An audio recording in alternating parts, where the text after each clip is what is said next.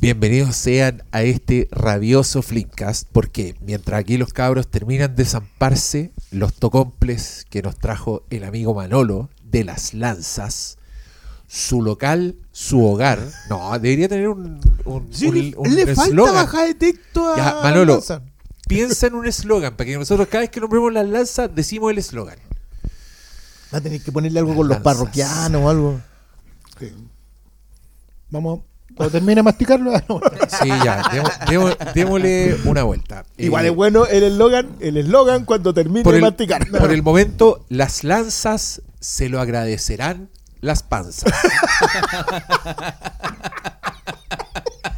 Mientras estos cabros terminan de zampar, yo les contaba que esta- estaba rabiando, Salud. estaba rabiando aquí en el, en el Twitter y me acordé de Pa' eso algo. es Twitter. Me acordé de sí, bueno, la cagó. ¿Qué es para eso? Si es una es un dispensador de indignación, que es lo que te mantiene absolutamente Eh, adicto a las redes sociales. Así que yo aquí le sigo el juego a los chuches o madres y en vez de invitarlos a todos a abandonar las redes sociales porque nos está cagando el cerebro, o sea, esa weá está probada, se han hecho experimentos, sí, perdón, ya, esto termine de comerse sus completos, el micrófono es mío, de hecho les voy a apagar los micrófonos para que, para que no se escuchen. Las mascadas, apagué yo mismo, que no es que no estamos en el orden de siempre porque después del YouTube hicimos una sillita musical y quedamos en cualquier micrófono, pero bueno, yo ahora les cuento. Se han hecho experimentos de productividad en los que a unos los dejaron en paz y a otros los interrumpieron muchas veces, con llamados telefónicos, con, con alguien golpeando en la puerta, etcétera. Y después de todas esas jornadas laborales, no solo eso, se les hicieron test de cociente intelectual. En los interrumpidos baja el cociente intelectual y baja la, la productividad. Porque hay como un periodo de desconexión en que tú, no sé, te suena el teléfono, lo contestaste, eh, te demoraste en volver a lo que estaba y volviste, pum, retoma tu productividad y tu actividad cerebral. Las redes sociales son una interrupción constante que nosotros buscamos. Eh, yo estoy seguro que a todos ustedes les ha pasado, es, la típica, voy a ver la hora en el celular. ¡Pup! Desbloqueas tu pantalla, se te abre la primera red social, algo llama tu atención. Un meme, un mensaje, un reply, ya. Pusiste un like, te acordaste otra weá, volviste a la otra red social, revisáis todo, te vais como con tu, con tu dosis, con tu golpe momentáneo y perdiste 24 minutos del día. Porque después no volviste a la weá y tampoco viste la hora. Que fue para lo que sacaste el teléfono. Y esa weá te pasa muchas veces en el día. Entonces nos estamos poniendo todos tontos. Todos tenemos peor memoria. A todos nos cuesta más leer un libro. A todos nos cuesta más eh, dedicarnos y ya lanzarse a ver la película de tres horas india de Netflix. Pero esa weá no está ocurriendo. Y es porque no, nos tienen, po. Nos tienen de las pelotas. Completamente adictos. Zuckerberg reculeado. Jack reculeado. Hay que yo insisto, yo cu- cuando exista la máquina del tiempo no voy a ir a detener a Hitler, voy a ir a detener a Zuckerberg y voy a volar Silicon Valley. ya puesto que se arregla el futuro, después vuelvo y está así, pero el mundo sin los abogados ese de los Simpsons. No, perdón, es que todavía están desconectados. Ya, ¿tú no estás comiendo, Pastor? Ya, Pastor puede... hablar. No, solo, solo iba a decir que vas a volver y iba a estar lloviendo rosquillas. Exquisito. Ya, Mm. después de ese rant, me dejaste metido con, con una, una palabra en español para rant. ¿Qué puede ser un Una, una palabra en español para rant. rant? Puta, me gustaba el minuto de confianza de Don Pío. El minuto de confianza de Don Pío, pero o sea, cualquier weá, po, Oscar Sala. Pero ¿qué Pero- dice, pero era ¿qué dice la traducción oficial? A ver si uno pone rant. ¿Vociferar?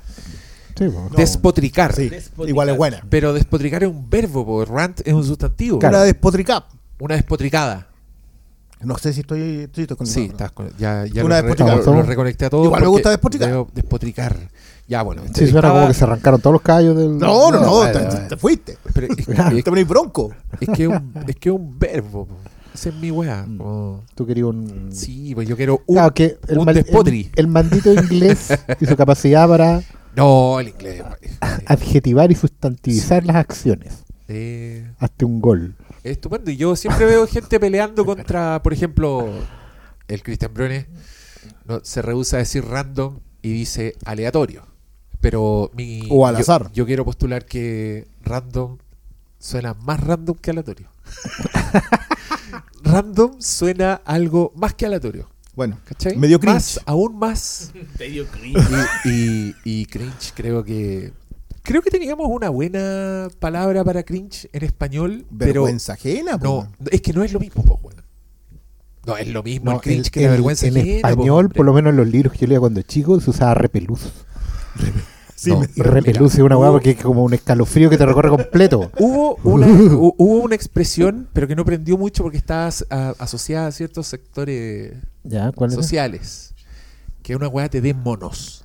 Eso es cringe. Sí. Una weá te da monos. A mi Cringe mamá, una a mi weá mamá como- le dan monos. sí. Porque la vergüenza ajena es algo que, que tú puedes no sentir en tu cuerpo. Por ejemplo, la vergüenza ajena puede ser mental, pero el cringe se siente en el cuerpo. Sí, pues, sí, el- por, eso, por eso te decía que a mí me. Oye, pero lo me dieron de- los monos cuando te bajaban los turlados, bueno, cuando te enojabas. y- Bueno. no, No, pero los eso- monos. no, ah, pero que no, pues que ese es más antiguo.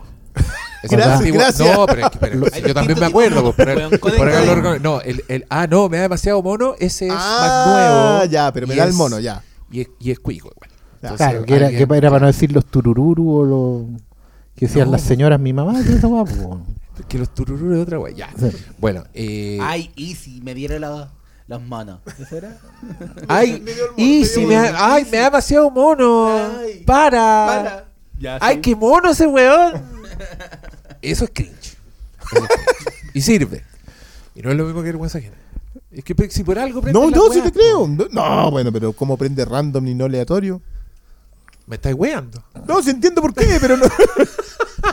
Uno, es más rápido, suena más rotundo, tiene más significado y aparece en tus weas. Pues si cuando usáis el, el- la y queríais poner la música, poníais random en la wea. Sí, O sea, pues, es como darle play, pues. Darle En play. vez de reproducir. Eres chufle. Sí, no. pues, ¿y qué es darle? Vaya Bueno, chuflear. chuflear. Tú- Me salió en el shuffle. El El shuffle. shuffle. Oh. No, que- es que además son esas palabras hermosas del inglés que nadie sabe cómo se pronuncian. Sí, pues, y se dice. ¿cachai? de- Es, como- es una tradición antiquísima, como cuando los viejos decían claregable, hasta, hasta el, Los el chufle, po. los, los. Mi abuelita decía Charleston Eston. Char- Charleston Charleston Eston. Eston. Oye, suena era- británico, bueno. El protagonista del planeta de los simios. My, my name is Eston. Charleston. Charleston. Easton. Eston. Ay, Eston. Mi abuelita, qué linda. Ya bueno, todo esto era para contarles que estaba muy indignado con la reacción. es que, weón, lo voy a decir y me va a dar una rabia. Mira, he visto mucha defensa de Obi-Wan, pero que en verdad no es una defensa de Obi-Wan, sino que es como emparejar la cancha, pero mal. Por ejemplo, hoy día había alguien diciendo, eh, al- no he visto el tercer capítulo, pero decían que paja traer a Darth Vader a una serie, alguien que es tan poderoso y tener que inventar weas estúpidas y sin sentido para derrotarlo. Eso era el tweet a propósito de algo que seguramente pasa en el tercer capítulo de Obi-Wan Kenobi, que yo conozco es. porque todavía no lo veo. Y la primera respuesta que vi era alguien que le decía, ay, y en el episodio 4, 5 y 6 pasaba lo mismo y nadie se quejaba. Y ahí yo al tiro me pongo a pensar, sin saber lo que pasó en el episodio 3, ¿qué Darth Vader podría catalogar de estúpido y sin sentido en el episodio 4, en el 5, en el 5, po, weón. O sea, el 5 de Darth Vader gana. Gana. no, no, Partamos nos, por ahí. van, nos Darth van a Vader hacer le corta no. la mano a su hijo. nos van a hacer nerdear, así como cuando perdió Darth Vader. que yo al mismo tiempo me puse a pensar, puta, ¿sabéis qué? Una vez que para derrotarlo lo que tuvieron que hacer fue que Obi-Wan diera su vida. Por ejemplo, Pero yo, me, yo, yo me hago la siguiente pregunta. Y tiene relación con el tema, pero, pero ¿por qué te molesta? ah, ya. No, no, no, no, agua pero- fiesta, pero si no, no, Ah, ya, pero es que- mira, ¿por qué me molesta? Es que uh, yo Porque- sé, me imagino que la gente que hizo esa defensa no cacha, no sabe, es ignorante. Es Entonces que no la va a pescar, porque Puta, pero a ti no, te pero molesta. No, que, es que es tú que tomáis esa posición de básicamente todo esto bueno no tiene idea y ninguna de estas cosas que se comentan te dice nada. No, Yo, en cambio, molesta, soy un creyente de que hoy día son las audiencias las que definen los productos que terminamos consumiendo. Sí, pues, conchito madre. sí, y por lo problema. tanto, cuando tú te ponís por encima y decís, no importa lo que estos hagan, básicamente lo que estáis diciendo es, no me importan los productos que me van a dar encima, porque eso es lo que va a ser de ahora en adelante. Y así está, la batalla está perdida. Y lo- pero hay otra, hay otra, pero hay otro punto, hay otra. Que uno montaña. trata de animarse. Hay de otra montaña que hay otra montaña que hay que trepar, que no diría que es intermedia entre estas dos, pero sí es una que a mí por lo menos me preocupa. Y es que muchas veces estas verdades muy parciales, estas frases al aire de gente ignorante, acaban por convertirse en weas ciertas. No sé, como de fake content. Que estoy. No, no es fake news, es fake content. Porque lo- al final resulta que alguien alguna vez dijo, sin justificarse ninguna cosa, digamos, que la trilogía original de Star Wars tenía salida floja. No, una más simple, que es más común. Que el regreso del Jedi era mala. Uy, los No que era, no que era menos que las otras dos. Puta, qué rabia. No, alguien dijo alguna vez, el regreso del Jedi es mala. Y de ahí empezó a establecerse una suerte de idea de que el regreso del Jedi es mala. No inferior a las otras dos. No quizá weón. eh, resolutivamente más, más simple. no, que es mala. Ya, pero es que, que- mira, quiero seguir. Y de ahí- rabia.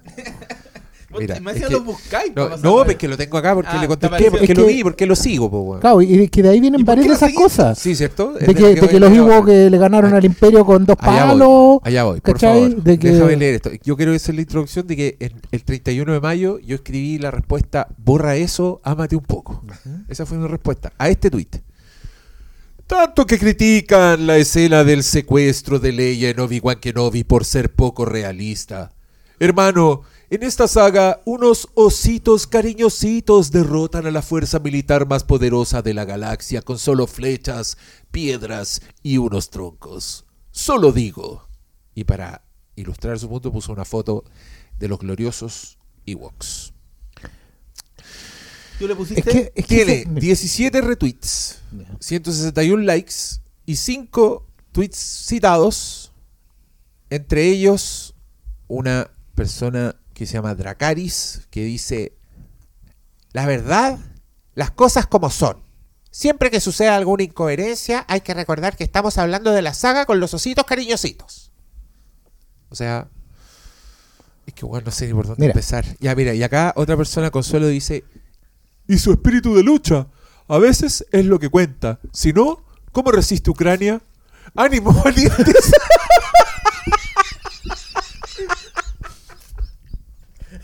¡Oh, Y ese tweet te pone en perspectiva todo. ¡Ah, pero es que hay que ponerle like! a esto. ¡Like! Ahí Hay que retuitar Oye, me, tiro, encantó, me encantó, weón.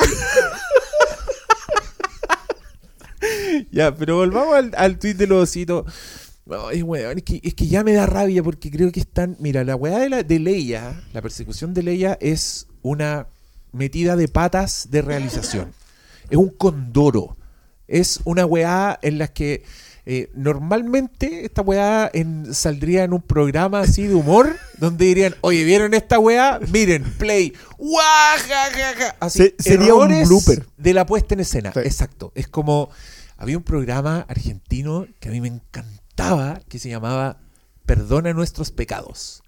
Y era un programa así como video loco, así con dos presentadores que salían a hablar de la weá y mostraban puras weas que habían salido en la televisión argentina y eran puros condoros. Era, era para reírse de la weá. Era, mira, en esta teleserie se ve un, un sonidista y te mostraban la weá y, y yo no sé cómo hacían ese programa. De haber habido de haber tenido a 10 gatos encerrados mirando tele todo el tiempo yo, yo y conocí anotando gente que lo hacía acá en la versión chilena en el ¿cómo se llama esta cuestión mental? ¿CQC? eso y había gente que estaba encargada de eso que después se lo- los mataron porque se les prohibieron mostrar material Ahí- de otros y- y canales y, hasta ahí llegaron Y ahí ¿no? cagaron. Que ahí te das cuenta es como un- una mierda la web. No vas a avanzar la cultura. Si estos programas igual eran bacanes porque tú te podías enterar de muchas cosas. Ya, esa escena de Leia es esa weá.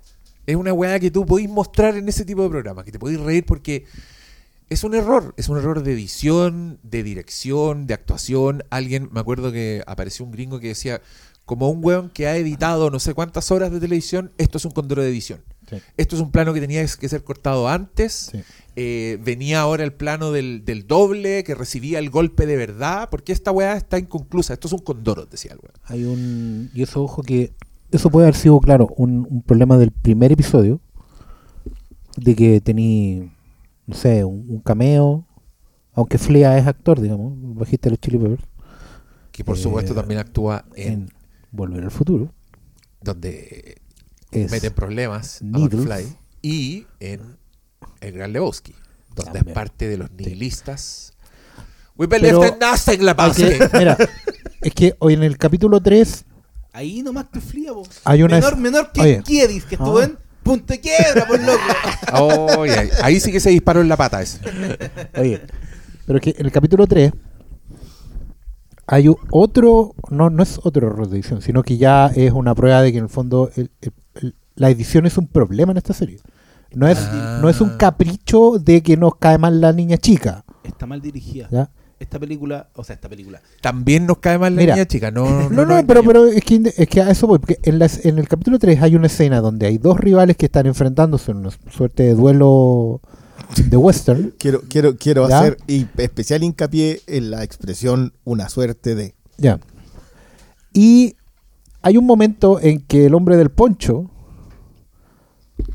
guarda su, su- arma, digamos, en funda y sale corriendo hacia la izquierda. ¿Cuál Snagglepuss? Conocido como el león Melquiades. y él dice, huyamos por la izquierda. El plano se abre y el, nuestro héroe corre detrás de una duna. Viene el corte. E inmediatamente en la escena siguiente, bueno, no inmediatamente, pero viene un corte en el cual aparece él saliendo desde detrás de una duna hacia la izquierda. O sea, como que si hubiera entrado detrás de la duna y hubiera salido de la misma de nuevo. ¿Ya?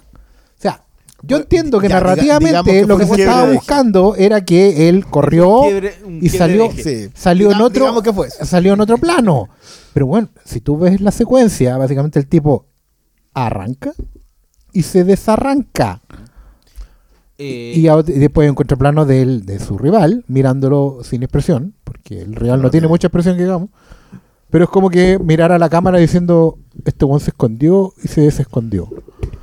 Ya, pero Eso Sí, es mal igual, montaje. igual quiero volver como al, al, al meollo, a lo que quería decir, porque me he encontrado varios de estos. El otro día también me encontré a alguien que me da risa porque hay gente Yo, que yo pelea. he enviado hay- también. hay gente que pelea sola, hay gente que pelea solo en el sentido que incluye la polémica en su tweet. O sea, por ejemplo, tanto que critican la escena de él, es como que le está contestando a un, a un gru- grupo o individuo que Cuando- puede o no ser imaginario. Lo más probable es que ellos se hayan hecho la pregunta en la cabeza.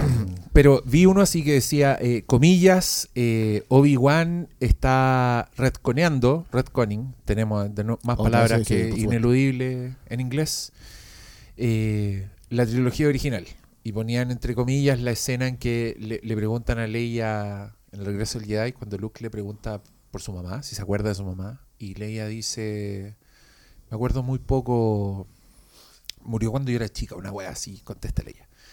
Y dado que Padme murió en el parto. Que es una eh, contradicción conocida. uno- ¿no? que es una contradicción conocida, pero que la- aquí tengo que decirle a esa persona. Ahora es una contradicción, pues, weón, por culpa de esta serie culiada. Porque cuando salió cuando salieron las precuelas, yo lo primero que pensé, me acordé de esa escena y dije, está hablando de su mamá adoptiva entonces, porque la buena tuvo una mamá, ya no, no sabemos De hecho, qué no pasó sabe con que la su mamá es. Padme, claro. Exacto, no sabe que su mamá es Padme porque creció con pero ahora resulta que siendo teniendo 10 años tiene una vida así, una rutina, su mamá es Padme. ¿Por qué no se acuerda nada No, 8 es que- años después? Igual creo que Ahora es un condoro espérame, la weá, pues weón. Espérame, pero estoy. Creo que. eh, no estoy seguro. Tendría que ir a la escena. Yo creo que Luke le pregunta, le refuerza la pregunta: ¿Tu verdadera madre? dice. Creo que en el fondo se entiende que le pregunta por, por la por mamá Skywalker, digo. Pero no me acuerdo. Ahora, pero independiente de eso, hay una cuestión que tú puedes. A ver, retconear, como les gusta decir, eh, reiniciar, reescribir la historia Hacer retrocontinuidad. Hacer retrocontinuidad, muy bien, muy comiqueros. implica grandes cambios, cambios de eje, ¿cachai? No cosas que eh, se puedan explicar con un recurso sencillo. Leia no puede acordarse de su mamá porque su mamá murió en el parto. Pero Leia, al igual que su hermano, que le está haciendo la pregunta porque ya sabe algo sobre la fuerza en ellos dos, Leia puede haber tenido sueños preconscientes en la fuerza donde viera a su madre. Eso que es una explicación sencilla que yo acabo de sacarme de este bolsillo, no implica ningún retconeo de nada. Recontar, resetear, reiniciar una continuidad implicaría, por ejemplo, que Obi-Wan fuera el padre de nuestros Sí. protagonistas. Porque tuvo un romance con Padme, Que nos vimos en las precuelas. que fue la razón por la cual terminó enemistado con Anakin. Yo, yo pensé que iban a hacer eso en- cuando estaba viendo las precuelas. No, eh, lo que- yo, y, eso creo sería- que, y creo que había algo. yo, esa es la historia yo siempre esperé. Toda la vida esperé esa weá desde que era chico. Porque para mí, eh, debo decirlo, y una de las razones para estar viendo esta serie hoy día, justamente porque no lo encuentro, pero, pero la veo, mi fascinación con el personaje de Obi-Wan viene de tener la absoluta certeza cuando vi eh, La Guerra de las Galaxias, de que ese era un viejo que se había mandado un condor enorme, que sabía mucho más de lo que expresaba y que la única forma de reivindicarlo era dando su vida. Que ese era su último acto de, de redención. Era un viejo que guardaba silencio cuando le hacían preguntas clave, que mentía, que le mentía al héroe, y se notaba cuando lo decía. O sea, tu padre, tu padre Fue un gran piloto. fue, fue un alumno La mío y, lo, y mató. Y ¿Qué lo mató. papá? Esa weá es puro una joya de actuación de Sir Alec Guinness. Por algo era el actorazo que Porque, era. porque también le entregaban el nivel de información para eso solamente. Claro. Y, y, no, y tampoco es que en la novela de Star Wars lo decía. No, esa weá no es así. Eso es una conversación con el director, le da un backstory menor y el actor hace todo el resto. Es una joya de actuación y deberían valorarla mucho más. Por eso a mí me parece que. uh, para terminar. Ya, tenéis la escena del. Tengo la escena. Le, Luke le dice, ¿recuerdas a tu madre? ¿A tu verdadera madre? Ya. Leia contesta, solo un poco, murió cuando yo era muy joven. Ah. ¿Qué recuerdas? Solo imágenes, sentimientos. Ah. Dime. Era muy hermosa, amable pero triste. ¿Por qué me preguntas esto? Yo no tengo memoria de mi madre. Nunca la conocí. Porque en ese, tiempo, en ese tiempo todos asumíamos que Padme no se moría al final del episodio 3. po. Pero, Pero, da lo mismo. Pero, pero yo insisto, yo creo que esta Pero escena, no, pero yo es que hay- interpreto esta escena, si una se acuerda y el otro no, Mm, yo interpreto claro. como que es su madre adoptiva. Y eso lo ¿cachai? habían explicado en el, en el final del episodio 3, que se vea la madre adoptiva de... Sí. Yo creo Además que, está- según esto ella no sabe que, Sí, que mira, po. Mi punto con esta serie, y lo estoy Según hablando- estas, según, perdón, perdonen, según las originales, ella no sabe que es adoptada. No, no sé, po. estoy inventando. No, Eso perdón. yo- Es que- no, no sabe. Yo, Que ahora yo- sabe, po. Ahora sabe, po. Bueno, que esta. No, es que igual hubiese sido tema que ella su- se enterara que era adoptada en, los, en esos episodios. Pero lo sabe, pues. ella lo sabe de desde antes, el claro. principio. Y, lo, y asumimos que Obi-Wan también lo sabe, porque ella habla de que no es una organa. Estoy casi seguro que en el primer Porque es episodio algo que hace le están comentario. diciendo todos. El po, primo, sí, pues, el el primo primo juega. se lo dice. Todos saben que ella no es. Pero ¿sabéis qué? Pero, pero Puta, ahí yo estamos. que tiene tantos hoyos. Es que el problema es que el problema de Obi-Wan, esta serie, es que se mete en un área que no es un área oscura. Cuando tú vas a meterte a desentrañar una historia que si no se contó es porque no tenías que contar, ¿cachai? Eh, empezáis a tener estos Claro. problemas. O sea, Claro. es un... Es un Tenían que diseñar una historia problema- sin toque, que no tocara nada, pero porque toca no todo lo que están Claro, haciendo. porque al final vas a terminar donde mismo. Es una cuestión No, que se han quejado. Pero el problema es uno solo para mí. A ver, Es que esta serie en realidad no- nunca iba a existir. Todo lo que sabemos de Obi-Wan queda perfectamente explicado en las películas. Esta, esta serie para funcionar necesitaba justificarse. Y en estos tres primeros episodios simplemente no se justifica. Yo te puedo comprar la idea de que aparezca Leia con él. Ya de una u otra forma puede que haya cierta familiaridad cuando ella habla de eh, Obi-Wan que no viene mi última Sí, esperanza. Ya, lo- ¿cachai? lo Uno cono- puede- no, si lo conoce. Ya no, no tengo problemas que recuperen a Leia. Tampoco eh, creo que lo mejor de la serie es Juan McGregor. McGregor. El, todo lo que hace él, él, él aborda. Es lo, es lo que me justifica la serie. Pero todo el, el desenvolvimiento del canon creo que está hecho con las patas. Y completamente perjudicado con la dirección. Yo creo que esta serie está horrendamente dirigida.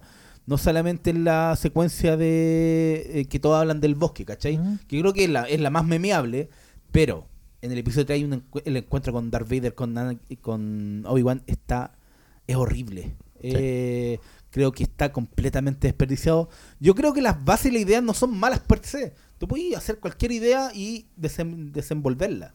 El problema es que aquí no están bien desenvueltas ni visualmente ni narrativamente. Entonces esta serie termina eh, llegando a lo que nunca llegó, debió ser, que es no está justificándose. Y eso es algo que de partida uno sabe. Uno sabe que esta serie no era necesaria y su, su principal misión era justificar que fuese necesaria. Iban tres episodios y está mal dirigida, mal editada. El 50%. ¿Ah? el Mal 50%, 50%. o sea, ya- y, y no es menor. Y No, por mucho que espérate, yo pueda. Tú no has visto el 3. No, pero no espérate, es que espérate, yo quiero Pero destacar. el- el- el- por mucho que yo entienda lo que quieren hacer con Obi-Wan, a mí me gusta todo lo que hacen con Obi-Wan, esa weá de que está desconectado con la fuerza, que el weón está, inclusive cuando el, weón no act- actúa de una forma completamente contraria al código Jedi, te la compro. No tengo problemas con esa idea, de hecho creo que eh, McGregor hace la pega y hace lo que por lo menos la weá no sea, eh, no sé, un completo fracaso. Eso lo, para mí evita que sea un completo fracaso. Pero de que es un fracaso en términos de justificarse como serie, para mí eso no está en discusión. Entonces cuando alguien viene y dice, "Mm, ¿qué esperaban si esto es Star Wars? Loco, no, estáis- no sabe lo que es realmente Star Wars. Yo te puedo criticar. Emma, Aquí hemos- hicimos capítulos de las precuelas, eh, tratamos de, de que las olvidar el están odio. cada vez mejor. ¿Ah? Están cada vez mejor las precuelas. ¿Qué querés que te Eh, diga? Pero eso habla mal del estado de la. Pero, sí, habla después mal de de las, todas todas las las- cosas, pero creo yo que... después de ver esto igual me puse a pensar en la pura escena de Palpatine versus Yoda y dije, No. Y, y- Nos quejábamos de lleno. No, y, y la forma natural en donde George Lucas eh, hizo retrocontinuidad para crear algo nuevo, aquí yo no veo nada nuevo. Y, y lamento mucho de que ese sea el destino de esta serie. Y cuando el, el, el Brione antes de la serie siempre decía, no, yo le tengo fe porque Debro Chau, Debro Chau, y yo le dije, te equivocaste, po, Brione, si esta weá está mal dirigida. debió, Y- debió ser Pamela, la directora. Pero eh, no, yo sé, hay, hay- yo veo cosas que me llaman la atención como fan de Star Wars, pero no puedo obviar, bueno, no puedo obviar el encuentro, el encuentro entre Darth Vader y Obi Wan que haya sido tan pésimo. O- yo solo lo puedo tildar de fracaso, weón. Es un fracaso lo que pasa en el episodio 3. Y lo lamento por ti, Diego, porque creo que tú lo vayas a odiar No, Más que nosotros. No te preocupes, Pablo, si yo ya estoy en la mierda con esta serie. pero quiero decir, muy Oye, emocionado que que- tiene. El Pablo ahora tiene una polera de Boba Fett peleando Es con el Sarlacc. Y es, de, y es como de Marvel, de la versión No, Marvel de Al- Star Wars. Se lo comenté Marvel a- Comics. Loco, a mí me encanta Star Wars. Pero a mí también A cuando todo, algo veo algo malo en algo que me gusta, igual lo critico. Bueno, critico a Colo Colo y no voy a criticar a Star Ya, Wars. pero Perdona, espérate, es que a mí perdona. justamente eso, es que todavía no logro cerrar mi, mi idea, pero Ya, me encanta dale. porque No, se no, no, filtró cierra, este, cierra, este Obi-Wan Kenobi cast, que no lo vimos feliz.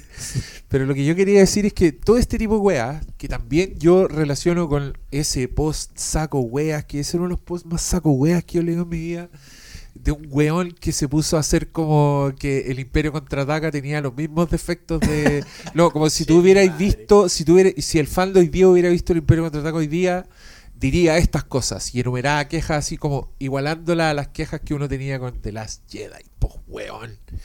Entonces yo veo esas weas, veo al loco igual, eh, igualando los Ewoks, que es además una gran idea, una idea muy arquetípica, además, una idea que, que tenemos en la historia de Chile, una idea que James Cameron transformó en una saga culiada que ya lleva como 20 años Una haciendo idea secuelas. Que está bien desarrollada, bueno, en La pantalla. idea del salvaje en medio de esta tecnología que te aporta, weón, un mundo, un mundo nuevo en el universo de Star Wars, que era distinto a todo lo que habíais visto.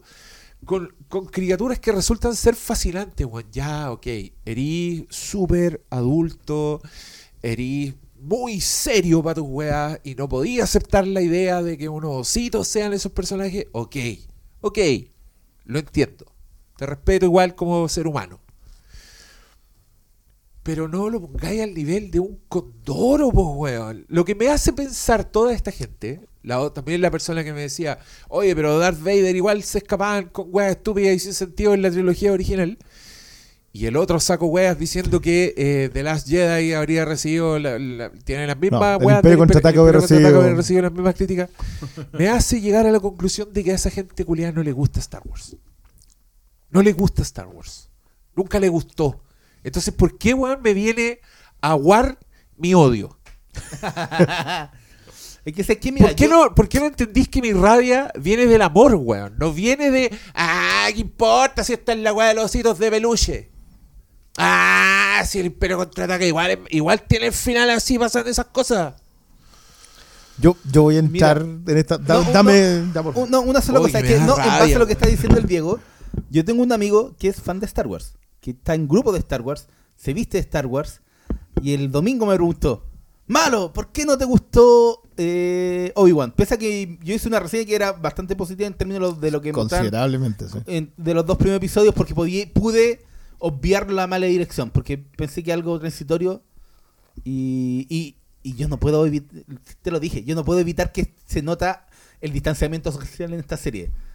Eh, estas series son creadas en unos espacios chicos con la nueva tecnología de Industrial Light and Magic, son unos domos, súper chicos, y yo veo ese domo, veo los problemas de distancia social. Pero más allá de eso me preguntó, y yo le dije, ¿sabes qué? Está mal dirigida. Y le di el ejemplo de por qué estaba mal dirigida con la carrera de Leia, lo- con la escena del.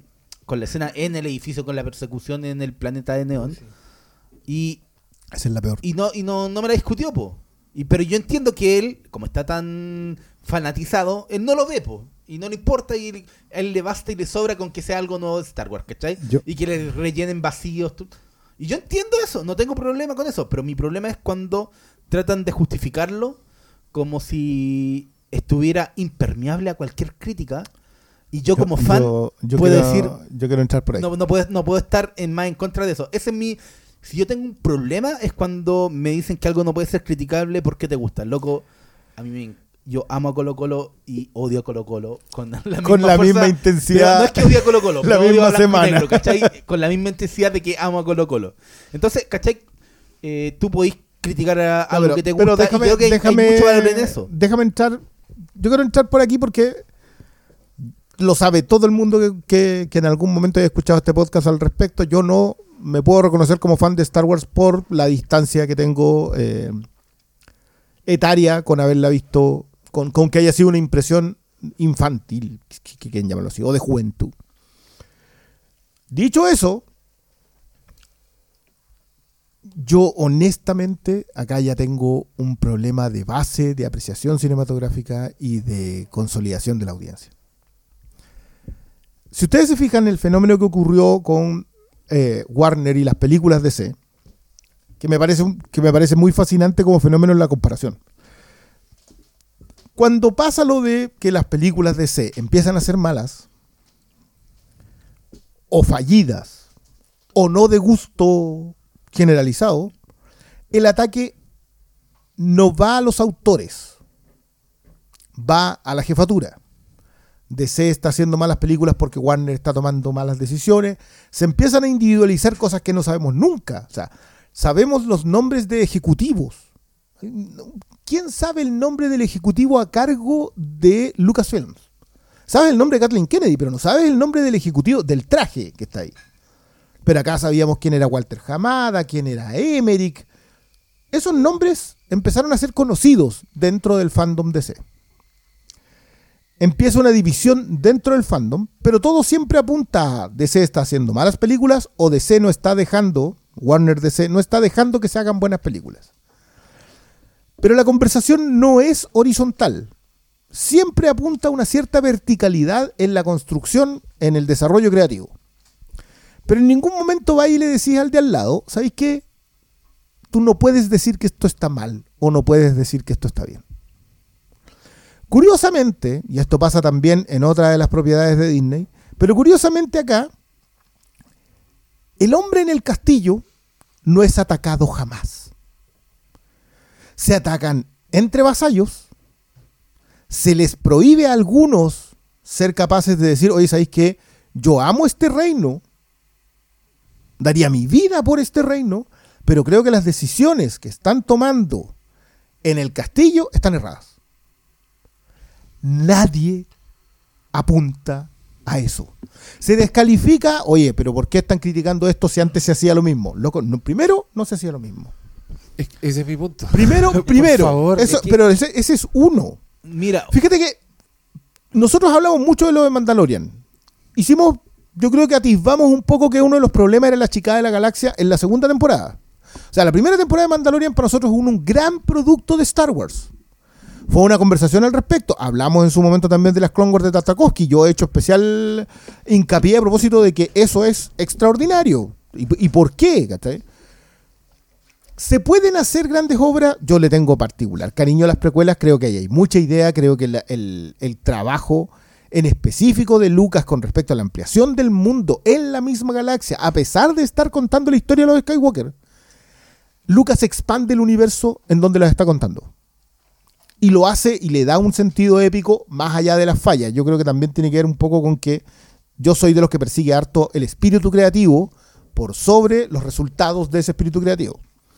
Pero está bien. Puedo entender que haya que alguien que diga que sabes que el resultado es lo único que importa. Yo creo que no, pero puedo entender eso. Pero hoy día acá el fenómeno de este producto es intocable porque pertenece al reino del cual yo soy parte. Te juro que para mí es un enigma. el, Bueno, mira, Fíjate que todo lo que leía el Diego era descalificación a los pares. Era, este producto es intocable. Nadie ha hablado de la mala dirección de Deborah Cho. De hecho, hoy día nosotros lo comentábamos que es la primera vez que probablemente ya empezamos a decir. Yo hablo de la, de la persecución en los tejados por sobre la persecución de Leia. Porque la persecución de Leia para mí me parece un blooper. Puedo creer que es porque involucra a un niño. Puedo creer que se te puede pasar. Pero, pero la persecución en los tejados no, po. rompe la tensión dramática como cuatro veces. Rompe a los personajes dos veces. Y me van a perdonar, Lo- lo de pero, lo, pero lo de Vader, Obi-Wan, saliendo a pelear a Obi-Wan, te juro que Es esa es una cuestión que yo no puedo creer. Si lo único que tenía que hacer era arrancar. No, y hay, y hay elementos que ya yo entiendo lo que quieren hacer con ese deseo de venganza de Vader, de hacerlo pagar. Yo te voy a sufrir, ya te lo compro. Pero creo que está mal, mal hecho. Todo que- está mal hecho. es que- es que, términos perdona, de deja- déjame cerrar un poquito. personaje. Es que yo creo que las ejecuciones, las ejecuciones pueden fallar, pueden fallar. Pero cuando tú sientes que el espíritu está bien puesto, pero acá no hay espíritu. Esta serie no tiene persecución de sentido. ¿Qué están contando? O sea, ni siquiera por qué lo están contando. Supongamos que el por qué responde a, una- a un asunto comercial. Está bien, yo te lo respeto. Oye, si queréis ganar plata y podéis ganar plata con sea, hazlo. Pero el qué, no hay un qué. Entonces, ahí es donde el yo. tercero.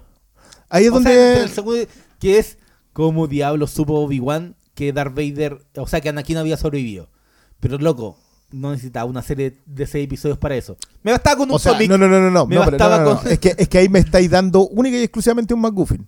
Pero no me estás dando bajo ningún punto el qué. Si el qué es subyacente, el qué es un subtexto, el qué es algo que está en el fondo. El, el que debería ser eh, el- cómo se llegó al, al, al entrenamiento de ser Obi-Wan el Alec Guinness. El- lo de la Pero con mira. Es que esta es la otra conversación. Yo creo que si hay algo que eh, McGregor ca- captó muy bien en las originales, que también puede responder al tema de que Lucas lo entendía en, esa, en ese nivel, es que Obi-Wan es un personaje trágico. Obi-Wan está derrotado en los episodios originales. Creo que nadie puede decir que Obi-Wan es alguien que está con un plan de fondo. No, él está esperando, ¿Está esperando morir? está esperando morir. Está esperando hacer lo último que le queda. No, no tiene nada por lo que salir y cuando sale, sale por Leia y sale por Luke. O sea, a Luke no le queda nada allá ahí, sabéis que hay que huir. Arranquemos y tratemos, tampoco, tampoco llega a ayudarla, la llega No, a lo que- rescatar. Lo, lo que le queda es como entregarle algo, algo que le ayude a Luke. Es que, Pero es que ya mira, su historia ya terminó. ¿saben qué? Es que el problema de esto es netamente eh, matemático. La historia comienza con un personaje que está en su final, que es Ben Kenobi, este anciano ermitaño, medio loco. No vayas con él, yo creo que el robot era de él, pero borra la memoria. Ese es un personaje que tiene un pasado no contado. y ese personaje existe para definir a otro. O sea, él no tiene otro propósito más que darle, el, el- develar el destino manifiesto del héroe. ¿Cachai? Que es dar el paso, la invitación a la aventura. Esa es una estructura básica. Yo, una acotación, perdón. ¿Qué tienen contra los vacíos? Es que ahí voy, a eso voy. Antes de Ben Kenobi no hay nada. Nunca necesitaste que hubiera nada. Porque si tú empiezas a responder preguntas que no se han hecho, a dar resultados a ecuaciones no planteadas, te encuentras con un problema grave que es inventar una ecuación para una respuesta que nadie pidió.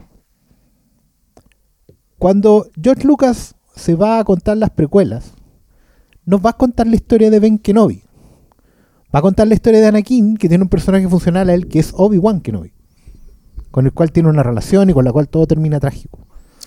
Yo- Ah, de nuevo, espera, de nuevo, no hay vacío entre Obi-Wan Kenobi saliendo de Mustafar y el Ben Kenobi que vive en Tatooine.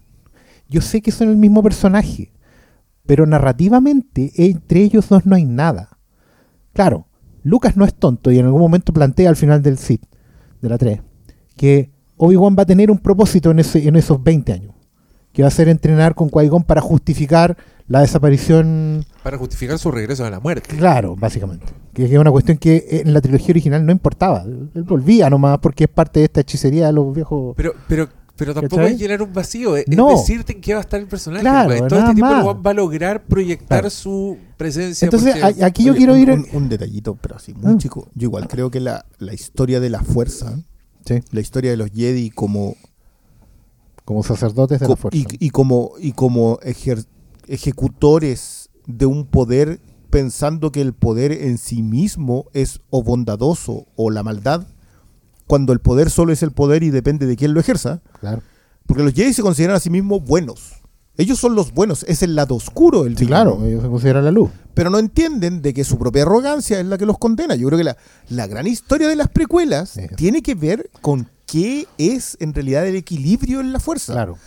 Pero eso es una historia que está cuando tú das un paso atrás y empezás a conversar de lo que te contaron, Exacto. no cuando te fijas en el detalle de un romance y la pera y no sé qué otra cuestión. aquí lo que, lo que termina, perdón, No, no, solo tú? para terminar la idea, Sí, porque te- y en eso tiene razón Paulo, cuando plantea que efectivamente esta serie nunca va a tener una justificación, porque va a llenar un vacío que en realidad no existe. ¿Cachai? Entre esos dos personajes, entre Obi-Wan Kenobi, General Kenobi, y Ben Kenobi, el viejo chicha, no es que falte algo. No, no- no hay nada, Sobra porque ahí, ahí solamente hay... eh, eh, no hay nada, porque en realidad nunca hubo nada que llenar ahí. Esa historia no es relevante. Y ahí eh, Pablo tiene toda la razón, porque tú puedes escoger meterte en ese lugar donde no hay nada. Lo hacen, normalmente lo han hecho históricamente los cómics. Puedes co- Los cómics, exacto, los cómics de Marvel, de DC, o sea, de Dark Horse y de Marvel después, siempre se han dedicado a contar la historia entre bastidores. ¿Cachai? Y por lo mismo han sido, re- así- ellos sí han sido reiniciados. Porque esas historias en el fondo siempre van a dar lo mismo. Son hermosas, hay historias hermosas en los cómics. Es un, es un gran trabajo a propósito de Mm. la retrocontinuidad, lo que pasa con eh, o sea, los nuevos Vengadores, todo el, eh, Mm. Wanda, como el personaje que nosotros, que la gente vio ahora recién en, en la de Raimi, es un personaje que está inventado en retrocontinuidad hace 10 años, 15 años. 15. 15. ¿Cachai? Ese es un 15 personaje que fue reconvertido a lo que, a lo que conocemos hoy. Sí, Y el, y el Soldado de Invierno es un personaje de retrocontinuidad también. pura. También. O sea, no es otra cosa que retrocontinuidad. Pero no, una no, retro- y- no, uno- déjenme darle un ejemplo de retrocontinuidad retrocontinuidad bien hecho en Star Wars. En la serie animada recuperaron a Darth Maul. Sí, Le dieron vida a un personaje que había muerto. sí. Lo enfrentan al emperador, tiene un conflicto con el emperador. Y en un momento X, cuando están haciendo la alianza rebelde, llega Tatooine. Él sabe que Obi-Wan, su gran enemigo, está vivo. Utiliza el personaje de Rebels y logra detectar dónde está Obi-Wan Kenobi. Los dos se enfrentan en Tatooine, tienen un duelo uno a uno y Obi-Wan eh, rápidamente se impone frente al- a, la impericia de Darth Maul entre el odio y todo eso, él le gana y lo derrota. Pero Darth Maul sabía que Obi-Wan estaba en ese planeta protegiendo a algo o a alguien. Y cuando está muriendo Darth Maul le pregunta, eh, él es el elegido porque sabe que hay un niño y que probablemente tiene relación con, Sí. con Darth Maul. Dice, él es el elegido y el loco dice, lo es. Nos va a vengar, le dice Darth Maul. Y ahí muere pues, Darth Maul. Y le dan como un, un cierre a un villano que lo recuperaron y le dan un sentido en donde está maestramente abordado en Rebels. Y ese es retrocontinuidad, están inventando algo sacado de la raja porque vimos a Darth Maul morir partido en dos, pero te lo justifican.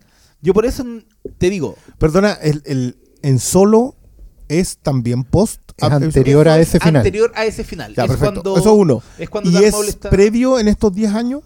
Porque eso es lo otro. eso, igual es- eso debe ser posterior a estos 10 años. Porque yo creo que, por ejemplo, lo que, lo que me lo que te decía que a mí me da problema de decir que esta serie está mal dirigida, que creo que, que igual hay impericias, pero, pero me cuesta echarle toda la culpa a Cho. eh, es que, ¿Es escrita y dirigida por ella? no que yo sepa, no, no, no, no, No, no, tiene como cuatro No, tiene guionistas. como cuatro guionistas. Ah, ya. Y esta va a estar reescrita desde hace mucho rato. Todos Debería ellos iba a ser una, culpables. iban a hacer una película. Es que no, el, el- el cine, la televisión es hecho por equipos, son todos culpables, no podéis individualizarlo. Sí, es que Pero yo, creo que es yo- notorio yo lo de la vuelvo a esto, yo vuelvo a esto a propósito de la pleitesía que se le rinde a Filoni. Y yo, yo sé que acá me voy a meter. ¿Dónde está porque Filoni? entrar ahí. Yo, yo quiero entrar en esto. Filoni es el, au- el mejor autor de fanservice que existe en este momento. Yo sé que decirlo parece una brutalidad, mucha gente se va a... Di la weá que queráis. Pero, pero es lo que hizo en la segunda de Mandaloriano. Entregó un fanservice elegante, si queréis llamarlo así, pero lo que hizo fue meter personajes que tú conocías. Es lo que hizo Que lo habías en Rebels también. Exacto. Y, y que, El y ejemplo que- que te estoy dando era fanservice. ¿Te- ¿Lo hace bien? Sí, yo no lo discuto. Yo creo que en general hoy día estamos viviendo un momento en que las audiencias, por eso te decía yo que no nos podemos salir de ahí. Es necesario meternos en el barro y dar esta pelea aunque salgamos hecho mierda. No importa. Porque si no lo hacemos, las audiencias van a tomar unas audiencias que están cometiendo el gran pecado de ser serviles. La audiencia debe ser exigente con el producto que se le entrega porque son ellos los que lo mantienen vivo. Nosotros mantenemos vivos los productos. Eso, y, lo- y digo el y estoy utilizando el término producto, no estoy utilizando el término obra, estoy utilizando el término producto, porque esto, eso es lo que estamos conversando acá.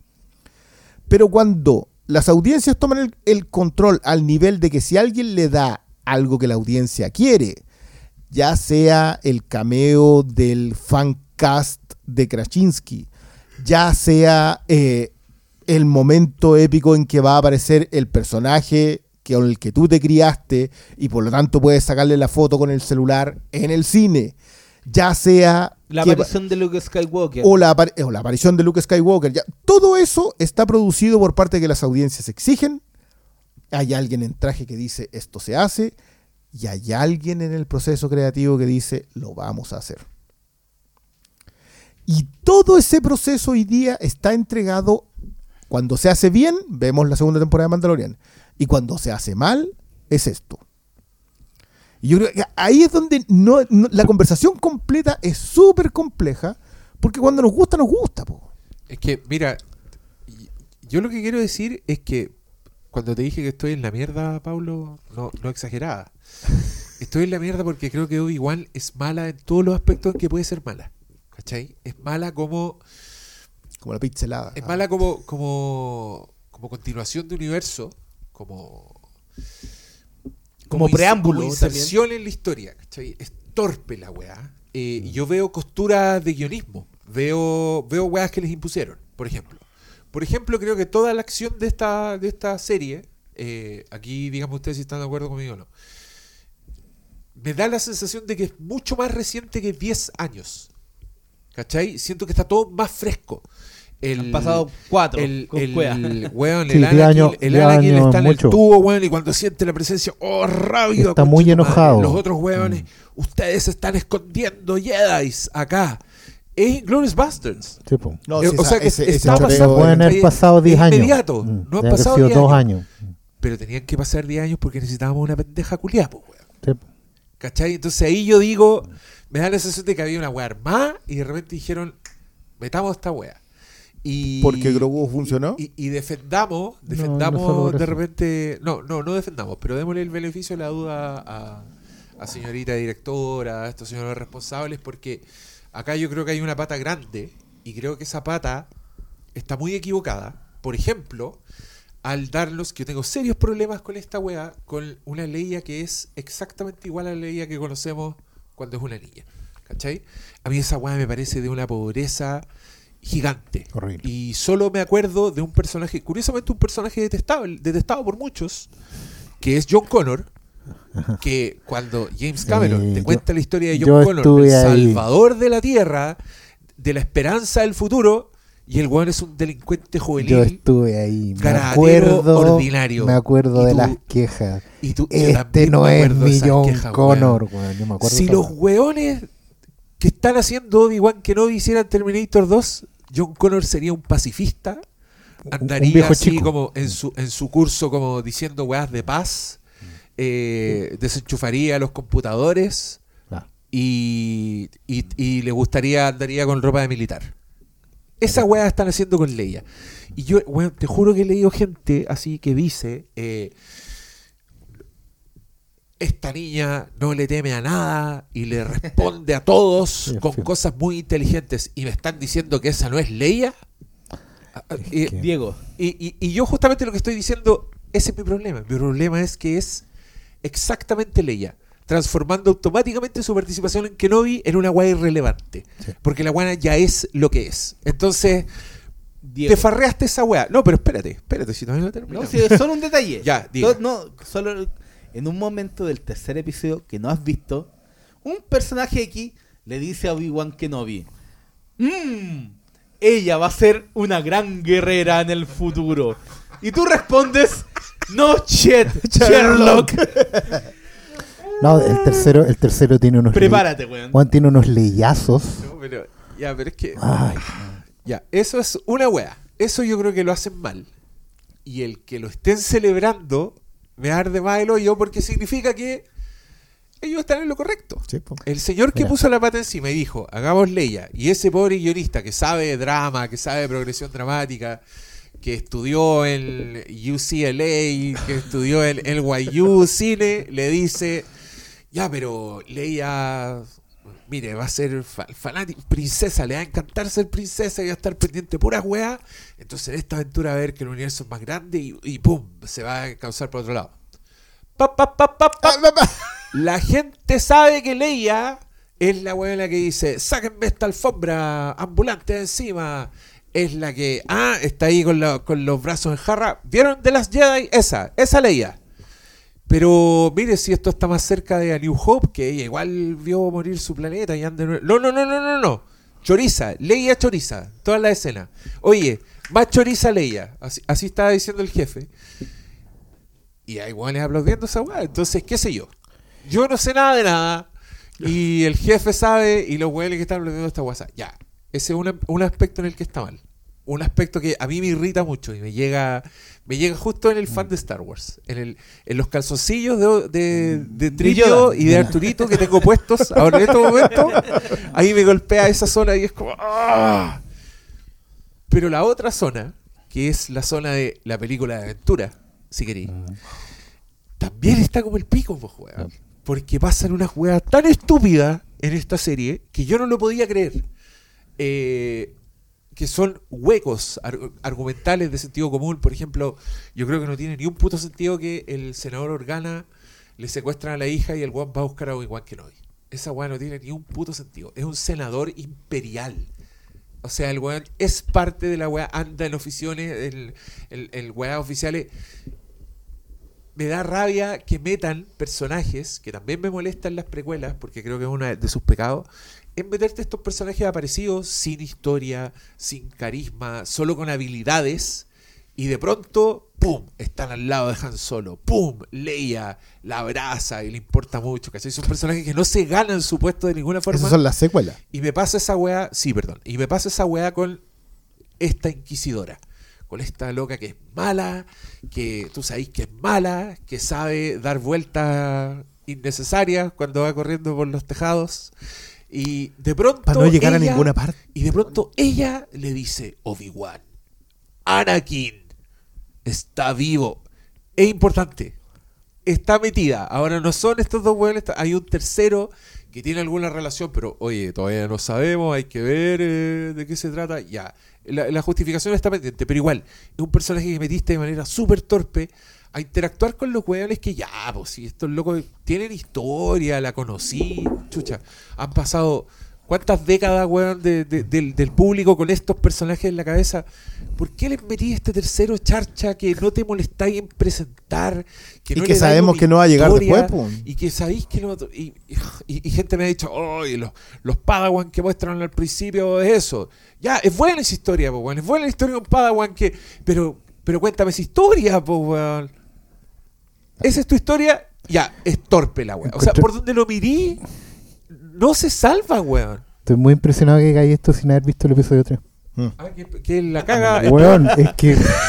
Es que no, Weón, la cagó, es ¿sí o no? Sí, y es que más encima el tema de, de que no es tan mala, yo lo vengo viendo desde el, desde el primer episodio y me dijeron, no, loco, yo vi que No, yo- hay, una, hay otra agenda de la loca que no... que- ah, te lo dicen con la cara. Hmm.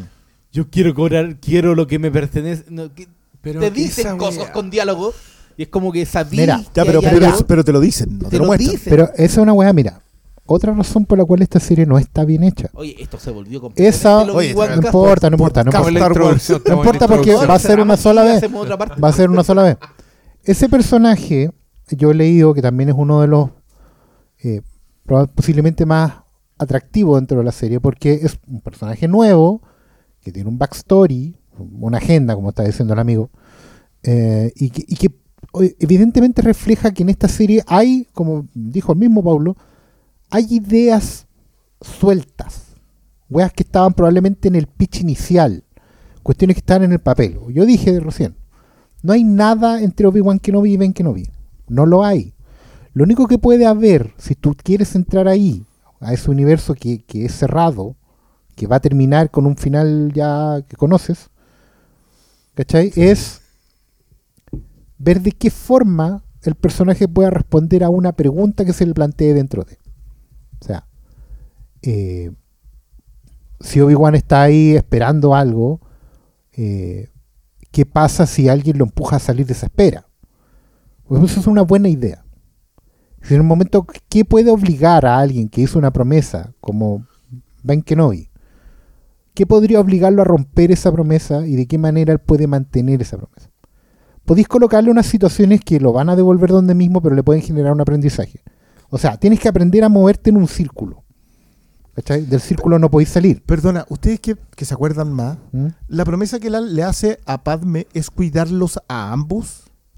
Le entrega a Organa eh, Leia y le entrega a Luke al, Al Yo- tío. yo al- al siento- tío porque yo era a el lo pero, mejor, pero el es una mejor lugar. decisión que toman sin Pero Padme. Padme sí, pone Padme, loca, nomás, Padme- muere. Padme muere de- Ya, pero, pero No, pero le dice pena. mira, esa, esa es una contra- esa es una contradicción que ya, sí, se la... George Lucas también hizo wea. Eh, pero puta, que, que- que extraño esta wea. Después de haber tenido la media película, sí. No me gusta que Padme pierda la voluntad de vivir y ese sea el motivo por el que muere. Sí. Porque al mismo tiempo, antes de morir, le dice a Obi-Wan, todavía hay bien en él. No, pues, Todavía Anakin. hay bien en Anakin. Anakin. Esa weá para mí es esperanza. Sí. Esa weá se contradice completamente con perder la, la energía de ir, pero, pero ok, pero eso, pero es lo que le dice y la decisión la toma como más organa con Obi-Wan. Eh, cuando está le dice, nosotros siempre quisimos tener una, una niña, nosotros nos quedamos con ella, pero es bueno que estén separados. Como que ahí conversan esa weá del, Sí, del destino de los, de los. Claro, porque ellos asumen que eh, el emperador va a ir por los niños. No que Anakin va a ir por los niños. Claro, porque Anakin Todo está el muerto. mundo sabe en ese momento, excepto el emperador, que Anakin Sí, está muerto. porque nadie en el Anakin imperio murió. puede saber que De hecho, eso era, eso era po. tristemente poético.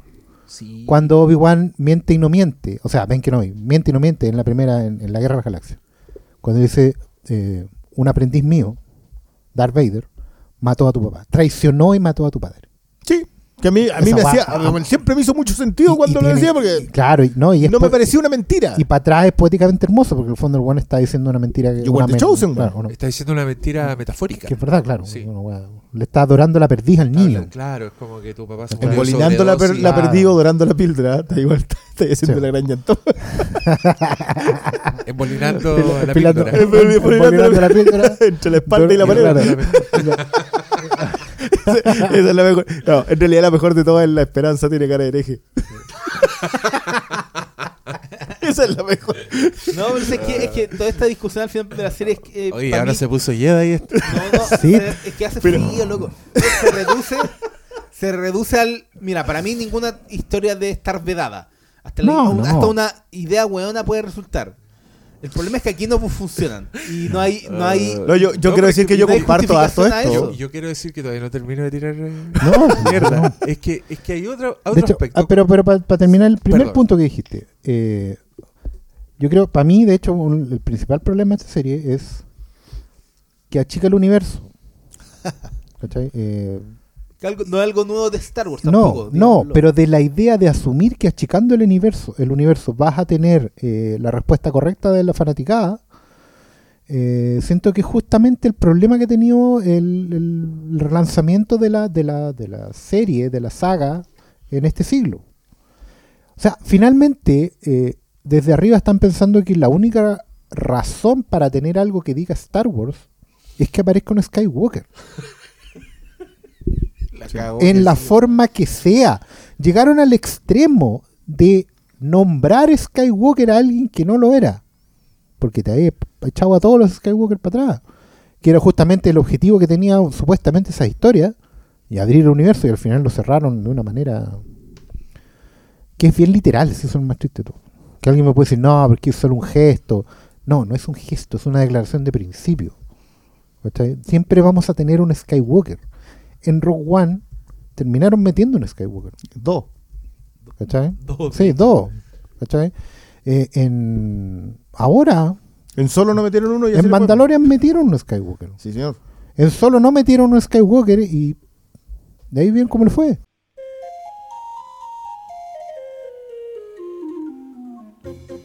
Perdón, perdón por interrumpirles este podcast tan pulento, cabros y cabras de mi corazón.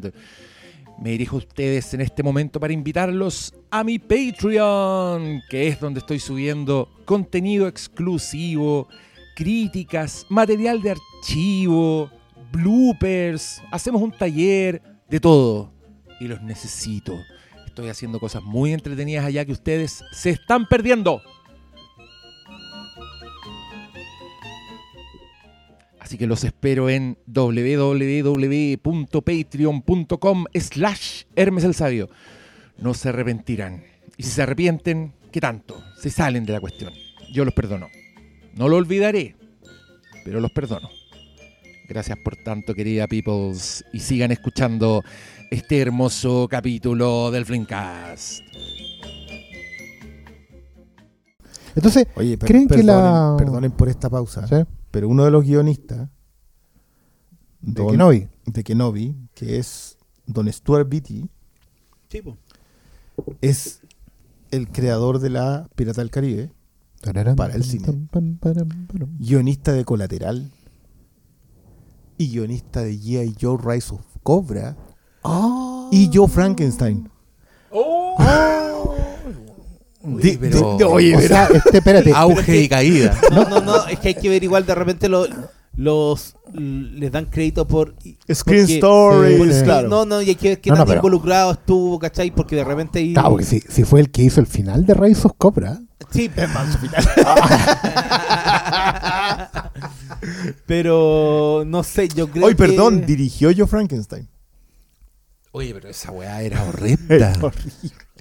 Y esa, esa era más mala que la. Frankenstein de Harry Potter. Po- Sí, dale. No, Proseguir. juegue, juegue, Ya, juegue. no, Es que el otro aspecto es que, mira, que, que yo tampoco estoy eh, en principio en contra de esto. Me parece una muy buena idea, nada más que está pobrísimamente ejecutado. El, la idea de un Obi-Wan como una leía, como si la weá fuera una película de Jason Statham donde tiene que proteger a una cabra chica y, y le van saliendo weones y el loco y entonces la niñita de, que sabe uno un, uno- un código. Mockingbird. Safe. no, no, se no, se llama.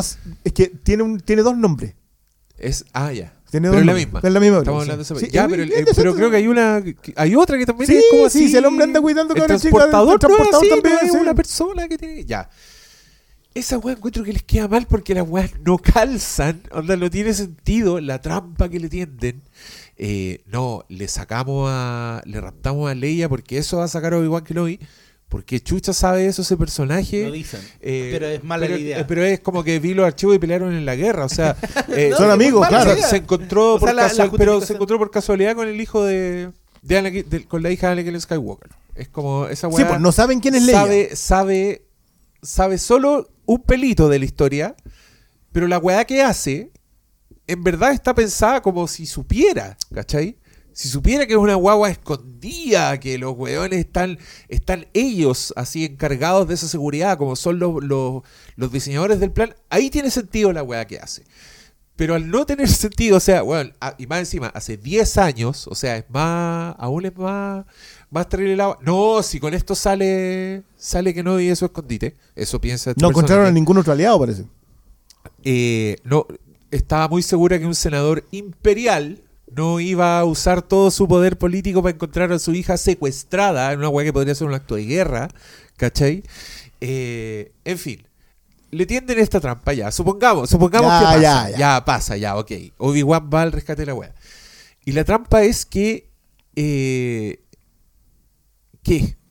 Solo se secuestraron a la niña y eso ya significa que va a correr la voz en el bajo mundo. ¿Cachai? Al punto de que Kenobi pueda llegar solo a un planeta y solo preguntarle como unos hueones en la calle. O sea, literal, se le acerca un cabro chico. Oiga, yo tengo a alguien que pueda ayudar. Ah, vamos con ese alguien. Eh, Oye, ando buscando una cabra chica. Yo te voy a llevar. Y el dato que él le da es, en efecto, donde está la cabra chica. ¿Por qué? ¿Por qué saben? ¿Cuánto se extiende el plan del imperio? Onda, ¿El Jedi falso también está metido? ¿Lo lleva intencionalmente ahí? Claro, supuestamente No. ellos pasaron los datos para que se supiera dónde ya, estaba la cabra ellos- chica. Ya, ellos Para que pasaron. llegara ya, Kenobi. ya, ok. Pasa, te la doy. Eh, filtraron el imperio a, a todos los planetas posibles donde Kenobi podía ir a buscar a la cabra chica. Filtraron la información de que ahí iba a estar. El weón se mete al laboratorio de meth.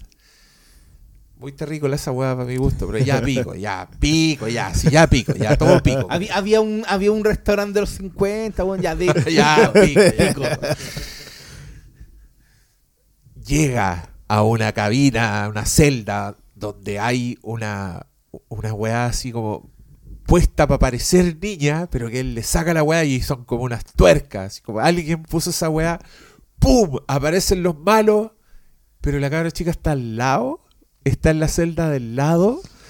Entonces los weones La fueron y dijeron, mira, pongamos un maniquí para que crea que aquí está la niña, porque la niña la tenemos en otro lugar muy donde no... Donde no va a llegar él. Donde la primera que va a abrir va a ser esta. Exacto. Pero bueno, ya, ok. Bueno, supuestamente doy, le ponen el transpondedor. Ya, espérate, ya. Te la doy, ya, ok. Ya, era un plan tonto, fría, eran hueones y ya, hicieron hueá. La hueona, la ingeniera de la trampa, lo- la sorprende. De repente llega así como, ¿qué pasó? Onda, no, no estaban todos así observando todas las posibles entradas para cuando llegara que. No, la wea así que no y los pilló desprevenidos. En la trampa que ellos diseñaron. Después viene esa persecución culeada, donde esta niña se da vueltas en el aire que son absolutamente innecesarias y que esa weá es un condoro de, de- de ejecución, como que podría estar escrito que, que, que- que hay O sea, obstáculos, si lo que hay... Claro, que la buena tiene que recurrir a todas esas weas, en fin. Y, y después de eso creo que ya en ese capítulo no... Yo- Seguían yo- puras weas, viene como yo- esta muerte que uno lo tiene que impactar, tiene que impactar que ella mate al, al jefe, como ya, ok, es mala, otro, otro, otro es Pero, pero, yo creo un propio- detalle ahí. Yo, yo, a mí particularmente, y por eso hablaba a propósito de la, de la secuencia en los tejados. Porque de partida está dramáticamente, no tiene ninguna tensión. O sea, él huye y tiene que usar la fuerza. Y en el momento en que usara la fuerza, iba a llamar la atención, porque al parecer usar la fuerza es como una alarma. Es una alarma, pues, bueno, ¿no, O sea, no te acordáis del en la estrella de la muerte cuando lo siente? Sí, una alarma. Pero lo siente que- a él, pues no él usó la que- fuerza. Sí, pues, ese, No, pues, que es otra, es otra queja que yo tengo, porque en esta weá de pronto los Jedi no se sienten, no sienten las presencias. No, no sabí que otro weón usa la fuerza, solo porque Mira. está. Que según la mitología de las películas, yo creo que sí sucede.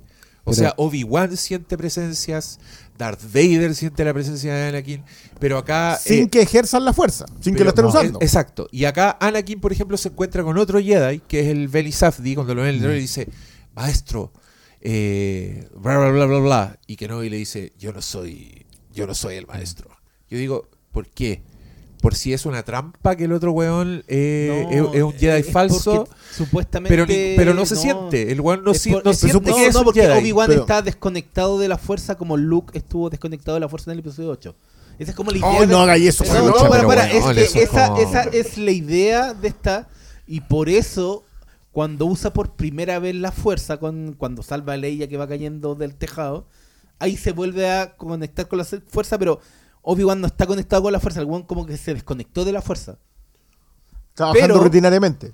Claro. que po. eso puede, puede pasar. Y no, y eso es, ese es el tema de la película, por eso no nadie cacha dónde está y, y cuando el cuando como que lo reconocen por la voz, o Señor, sea, por la señor, señor, señor, tengo una pregunta. Si el cabro se reconecta con la fuerza acá, sabemos que está conectado con la fuerza en el episodio 4, porque por algo. Sí, po. ¿Por qué no lo pueden detectar ¿En cuál? en el episodio 4? En los ocho años que pasan entre esto Que mira, hay, 4. hay errores. Lo que pasa es que ahí hay errores Señor, de. señor. No, si Es no que calza lo que pasa es que hay, hay errores de. son malas, más hay- encima me lo justifica con algo Es de que, la es que no es mala idea, pero son errores de conocimiento. Aquí me voy a poner a nerdear y me van a discutir. Ya, dale, dale. A ver, la fuerza es como el mar. Más bien como una piscina. Hay gente que puede entrar a la piscina y cuando entra a la piscina hace olas. ¿Cachai? Por eso pueden sentirse, digamos. Y hasta cierto punto, la única razón para que Obi-Wan y Darth Vader se presintieran en mismo lugar, en un lugar cercano, no a kilómetros, planetas de distancia, hay un error serio de ejecución en esta weá.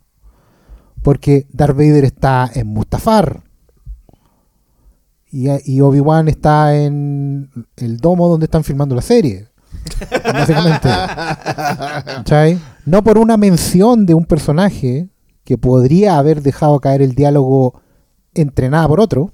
Ella podría haber, le han dicho esa frase. Cacha la weá que estoy justificando. Pero aún así, hay un error de. Porque si no, tú podrías sentir a Yoda en Dagoba. Tipo. No, sí, De hecho, la, sí, espera, espera, espera, proximidad. espera. La razón, exactamente, es proximidad. La razón para que Yoda se fuera a Dagoba Entonces, ¿por qué no el- arrancáis el último planeta. cuando viene llegando en el episodio po, 3 Ese es el punto. Y ahora, y otro error más encima. La razón también para esconder a Luke y a Leia de Anakin se explica en Imperio, en Imperio.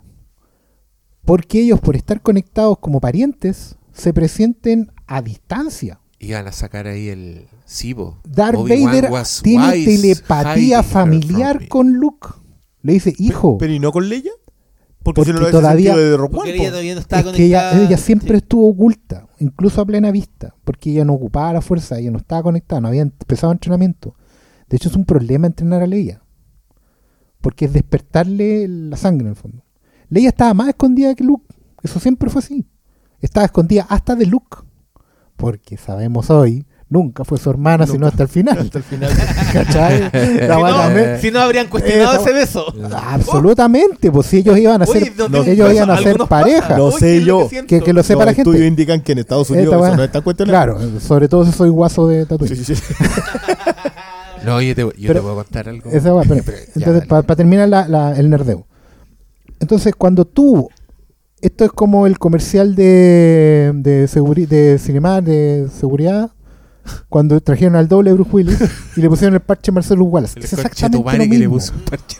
Es exactamente lo mismo. Lo bueno a decir, no, es que la gente va a reconocer el, es el enlace. Exacto. Va a, reco- va a ser el paralelo en Imperio cuando le dice, hijo, ven No, conmigo. a- yo que- yo- Porque esta serie, esta serie está construida sobre un montón de momentos puestos a la fuerza. Bueno, yo, yo detesté, a mí me dio, mira, a mí me dio, Perdón, Cringe. quiero, quiero decir un Cringe. pequeño, el pequeño detalle. Quiero decir que este término ahora es conocido en redes sociales como rima visual. rima visual, perfecto. Antes lo conocía vamos, vamos, vamos con payas, Choreo. vamos con payas de mierda. El- bueno, yo veo aparecer a la niñita corriendo con el traje blanco en el bosque y en mi cabeza el tiro hace clic. Bueno, aquí hay gente que va a amar esta cuestión porque le devolvieron su personaje, pero en versión Funko Pop. Y dicho y hecho, y yo, yo lo, yo lo lamento porque también encuentro que es cruel, porque hay gente muy honesta en su, en su anhelo de haber querido tener siempre a una ídola, a la princesa. Así, haciendo Que la princesa pudiera la ser una ídola. fuera Sí, una po. ídola. Y siempre han tenido que obligarse a forzar la juega. Pero no tenían para qué si la princesa Leia es Sí, una pero, pero, pero puta, igual está detrás de Luke y de Han y de todos los demás. po, si eran otros tiempos. Y yo lo entiendo. Por eso a mí me rompió Ya. el corazón cuando la Rey no llegó a nada. Porque la Rey era una promesa nueva, específicamente para toda esa gente. ¿Cachai? Amigas de uno, eh, gente que quiere ver a un personaje femenino fuerte en un universo que era un submarino. Donde hay una pura mujer y resulta que era tu hermana. ¿Cachai? En toda la galaxia hay una pura mujer y es mi hermana. Esa frase para el bronce, Mark Hamill.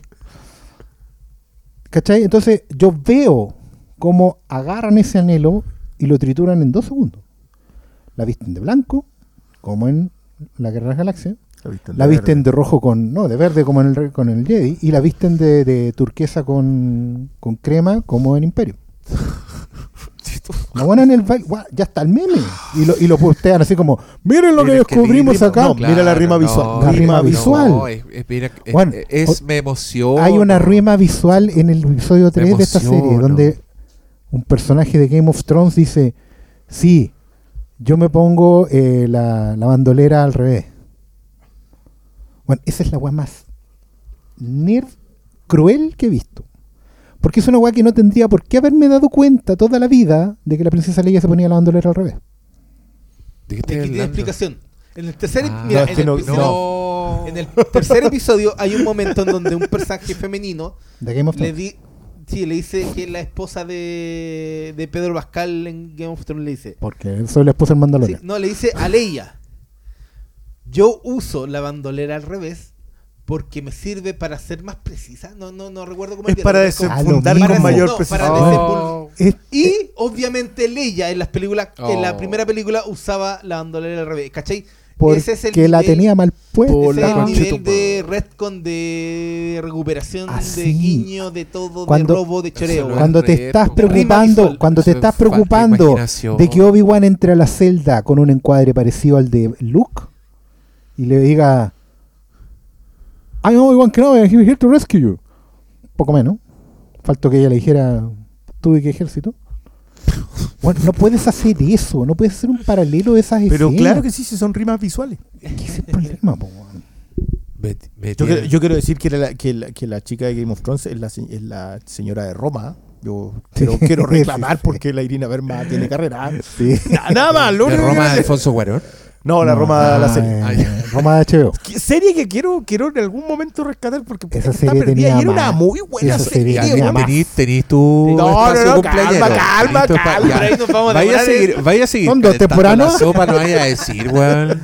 No nos vaya a decir que weón. Pero todavía no. que Yo les dije, mañana M. Hoy día, todavía es temprano, todavía es temprano. No son ni las 12. M dice. No, todavía no es mañana, sí, faltan tres minutos. Tres minutos. Aprovechate, sí. Todavía te, ¿sabes poco cumpleaños. Cómete las sopaipillas que mandó el Manolo. la bandolera creo que explica No, es cruel. A la- No, a no, la no, es cruel. No, perdona, yo, creo, el, yo concuerdo. el, el mal Mira. foco que tiene esta Pero serie. si no es mal la- foco, eso es lo que rinde. Sí, eso es lo que da, güey. foco Eso es lo que de, lo- gusta, de la parte de parece. los Pero es realizadores. cruel, pues, weón. porque es tan cruel como la weá de los dados, de los dados en el halcón milenario. Sí, están Oh, poniendo- ya, pero, No, ya, pero eso, Juan, eso es necesario.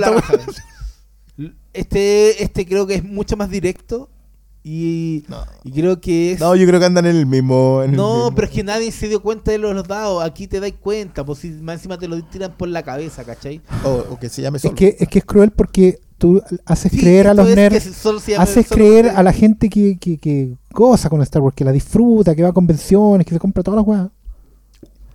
Bueno, no va a dejar de hacerlo. No, pero, pero los hace creer que están pensando en ellos, po. Pero si están pensando en ello. No. No, pues si son O ellos sea, los que no están que exigiendo no, nada. que no, pero- pensando en ellos, Pero digo, pensando es, cruel, weón, es seguir chupando la sangre de esta gente, weón. Eh, si vos te querías entregar el vampiro, es cosa tuya, pues, weón. No, no, yo, yo Oye, pero soy... es que, weón, pero weón, si, si te chantajean, pues weón, ¿cómo no vieron la serie que no vi con Iwan Sí, pues yo la estoy viendo, pues, la voy a Yo ver hasta el final. Y te culean, weón. weón, y la weá sal- weón, te y- te apuesto que la weá. saliera en Blu-ray me la compro porque la colección. No, y lo peor. Weón, pero porque puta, 4K, pero es que es el porte y el cariño que le tengo a esta weá. sí. ¿Qué, qué día celebramos nosotros, Pablo Quintero? ¿El 4 eh, o el El 27? 27. El 27, pues uno es viejito. 25. 25. esa weá. Pero sé que. es que 27 mira, cumpleaños mi hermana. Mira, yo quiero. Yo quiero yo O sea, quiero- igual celebran con malito. Mira, yo quiero tanto a Star Wars que yo no tengo Star Wars, las nuevas versiones. Hasta que. Oh. Pero estos Ah, sí, anuncian la versión especializada en ¿Mm? 4K ¿Eh? y pongo 300 lucas encima. Ahí está. Oh. Yo tampoco te- Y yo 300 no- lucas por disco. Tamalitos. No, no, mentira, 30 no. De hecho, de es una Pero weá. ¿sabes yo- qué? Es que yo no tengo Star Wars. No, perdona. Te, la te colocan eso mismo y te van a sacar una edición de lujo a 300 lucas y las pagáis al tiro. Sí, al tiro. No, mira, me, me- me dan la Star Wars original. De hecho, Yo no tengo problema en pagar. Yo podría haberme comprado, no sé, las precuelas porque están como fueron. Pero no está la trilogía original. No. Y yo pago. Y señores Disney. de hecho, de y lo hecho, saben y no lo han Oye, dicho. yo, yo solamente dejar- pero, quiero decir una cosa. Ese es mi Hemos- nivel de amor que tengo por esta weá. Hemos conversado mucho sobre esta, sobre esta serie. Y creo que todo lo que dijimos puede ser aplicado con más tirria todavía a Dominion. Ya, pero ese es otro capítulo porque esto va a ser. Lo vamos a dejar solo en. yo, no, yo quiero, quiero dejar una weá que he estado pensando por muchos años. Pero la voy a dejar grabada aquí. Y es que vamos a hacer tres audio comentarios. Este podcast va a ser tres audio comentarios. De la Guerra de las Galaxias, edición original. Del Imperio Contraataca, edición original. Y el Regreso del Jedi. Edición original. original. Que hace muchos años me dio un buen amigo a mí, que me las consiguió. Porque- Yo, yo, quiero, yo quiero decir esto. Y esas weas las he guardado. En que este señor aquí al lado mío pudo ver que estaban con el audio en español original latino. Yo vi ese momento en que Viste ¿Viste la su sal- cara? saltó para abajo. ¿Y por qué no tenemos nosotros respaldo de eso? De la, Porque de la esa es que esa weá yo la he guardado, la he guardado material, como, bueno, como me- hueso como que me da gusto, me da susto mirarla, así, la veo una vez al año, una vez así. Y siempre dije en algún momento va a coincidir el nivel de cariño que le vamos a tener a esta weá, Con el nivel de desprecio. que va a ser ahora. No, no, con el nivel de, que necesidad de esta apreciarla. weá. Esto no tiene que ver con. no, no, yo iba a con decir el con el nivel desprecio de actual. desprecio hacia lo que se está No, haciendo no, no, ahora. no, no. Es que ni Es que siquiera yo no creo que- eso. yo no creo que es desprecio. ¿Sabes qué? A mí una de las frases que me gustó mucho, que lo dijo el, el amigo Jo- Joaquín, que, que nos sigue harto en, en redes sociales. Él dijo: Hicieron una secuela para los que nos criamos con las precuelas, pensando que todavía somos niños. Y quiero decir que hay mucha profundidad en esa frase, porque no necesariamente uno tiene que descartar el material cuando está hecho para infantes.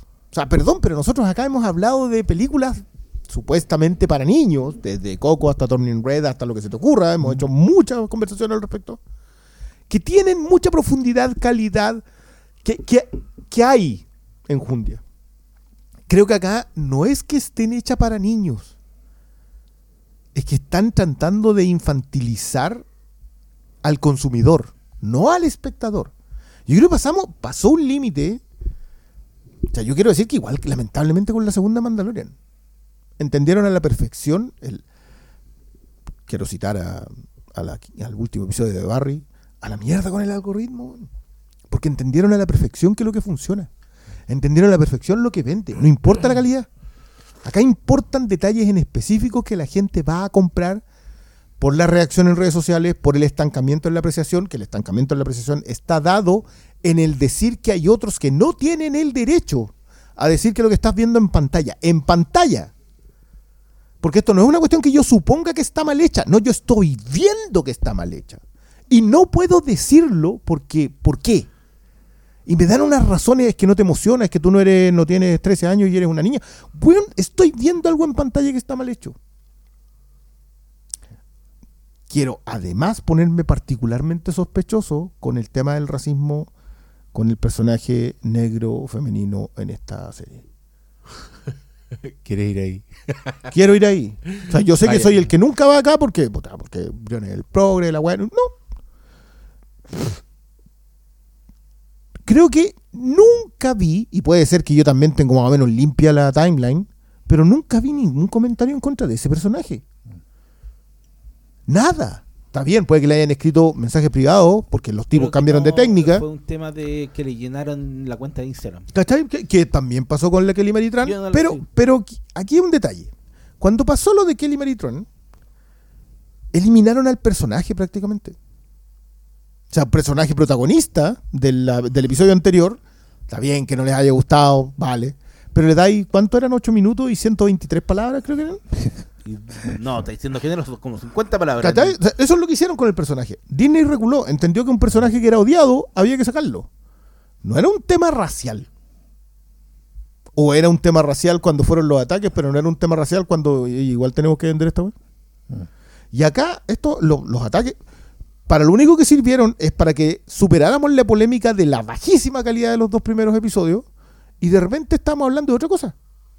Y dejamos de hablar de la del, de lo mal hecha que estaba De la hecho, serie. del o de la episodio 3 no se ha apreciación hablado nada. Del episodio 3 no se ha hablado nada. Y es complicado porque tres, uy, uy, uy. efectivamente uno, uno tiene para hacer la apreciación.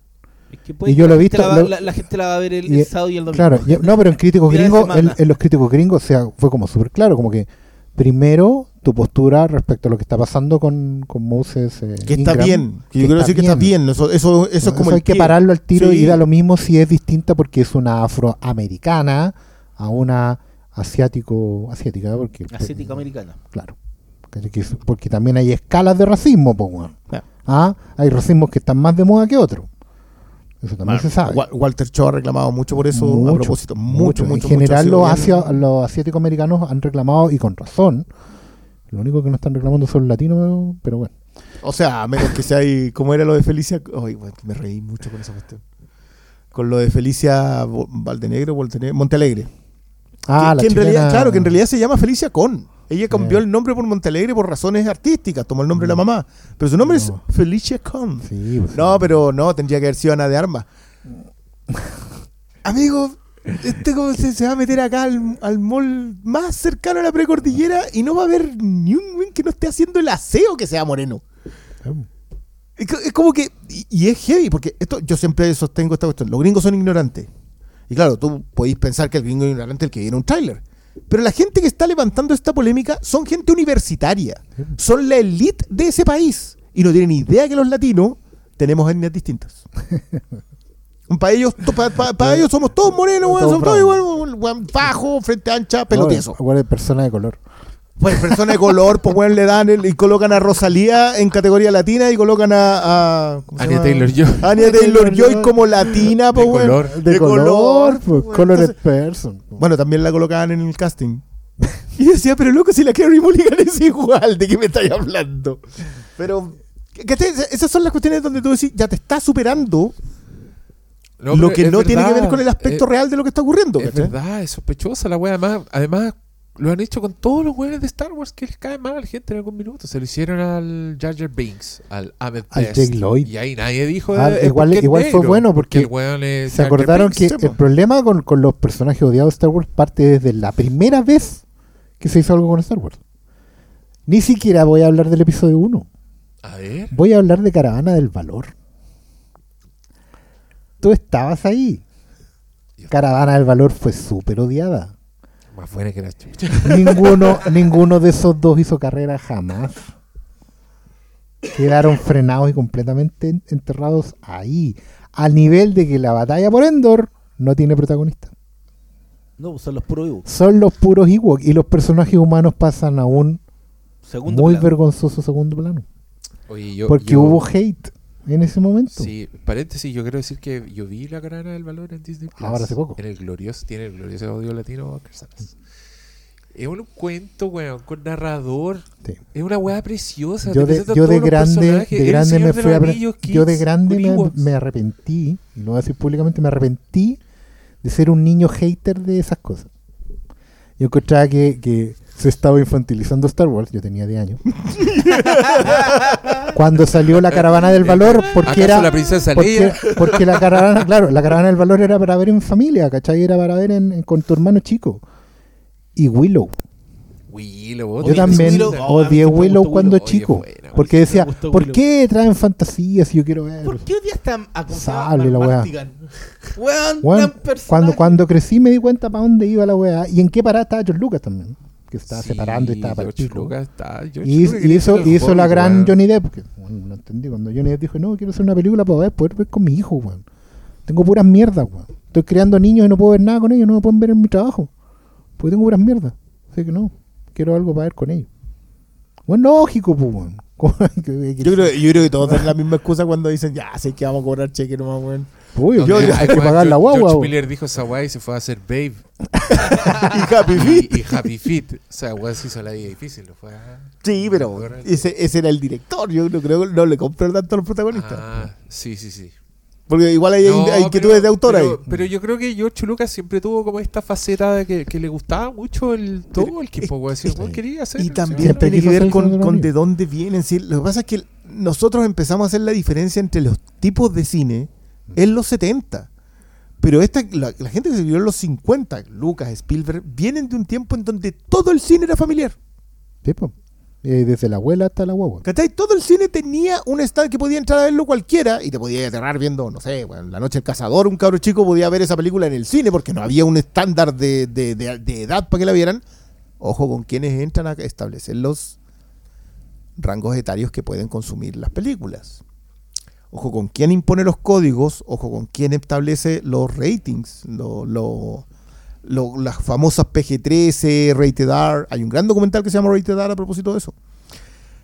Que hoy día estamos en las mismas. O sea, hoy día. O hoy sea, día llegó, se estrenó eh, Doctor Strange dijeron, oye, pero esto debería ser R. Dije, ¿qué me estás hablando? oye, no, dije, oye, ¿no viste el Templo de Perdición, loco? Es que a eso es lo que voy. Pero Gente como Spielberg o Lucas, como, con- como el cine de que ellos consumieron en los 50 era completamente familiar, lo que hicieron fue solamente actualizarlo.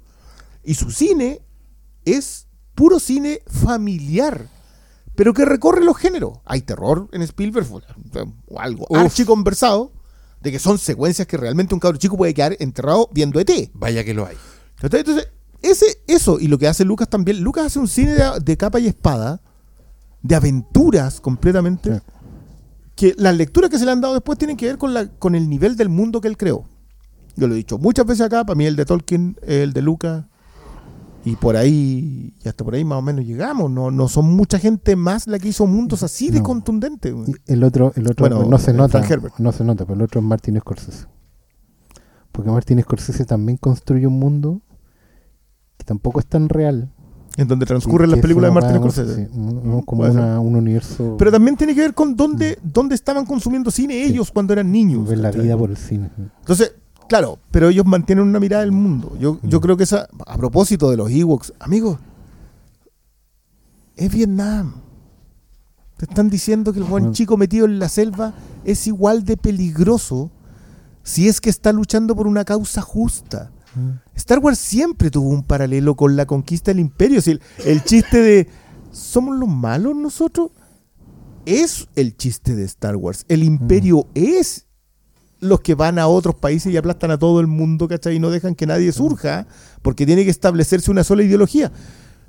Lucas era contracultural en su momento, lo que pasa es que, y esto lo hablábamos a propósito de lo de, lo de George Carlin, lo de tú, a propósito de cuando la contracultura se transforma en cultura. Mm.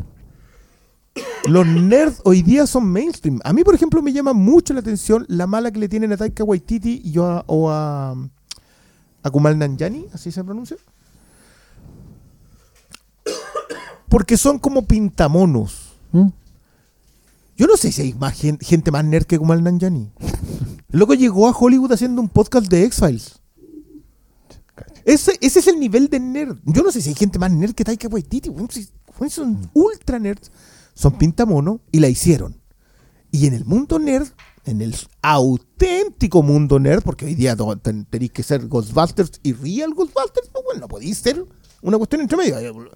No, no, es inaceptable el indio este o el pakistaní, porque es el buen chiste a propósito de eso.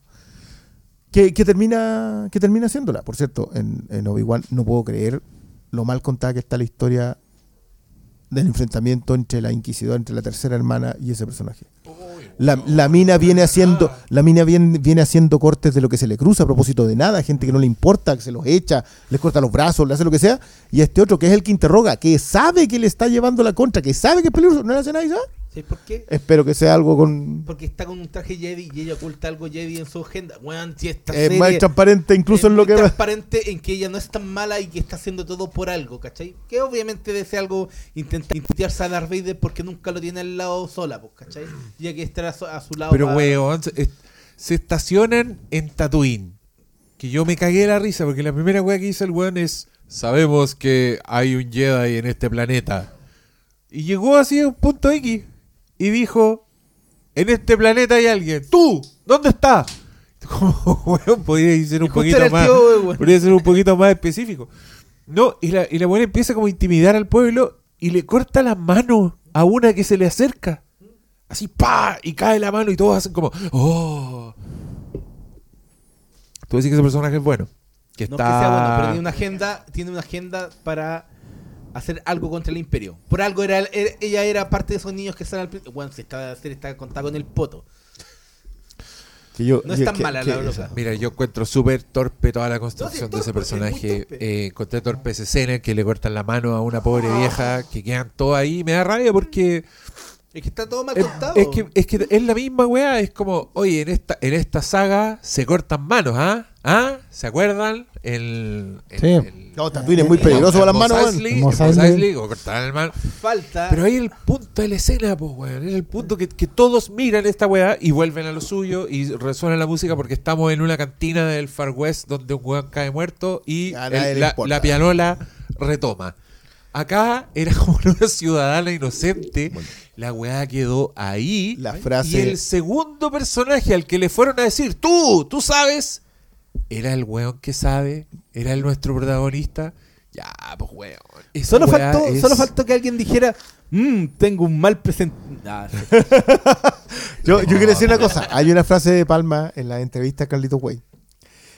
Que yo sé a quién está dirigida. Sea, uno lo ve, lo puede, puede ver lo que está respirando de Palma cuando lo dice. Que es la frase de el gran problema con los cineastas hoy día es que están haciendo cine viendo cine. Mientras nosotros en nuestros tiempos hacíamos cine mirando el mundo. Ese es un palo a Tarantino en ese momento, porque por las fechas en las que son. Pero hoy día tiene mucha más razón. Porque esta es una película, esta, serie que estamos viendo, este producto audiovisual que estamos viendo, es un producto que solo come de sí mismo. Ni siquiera sale de. el gran mérito de Mandaloriano es que Mandaloriano va a las bases de Star Wars.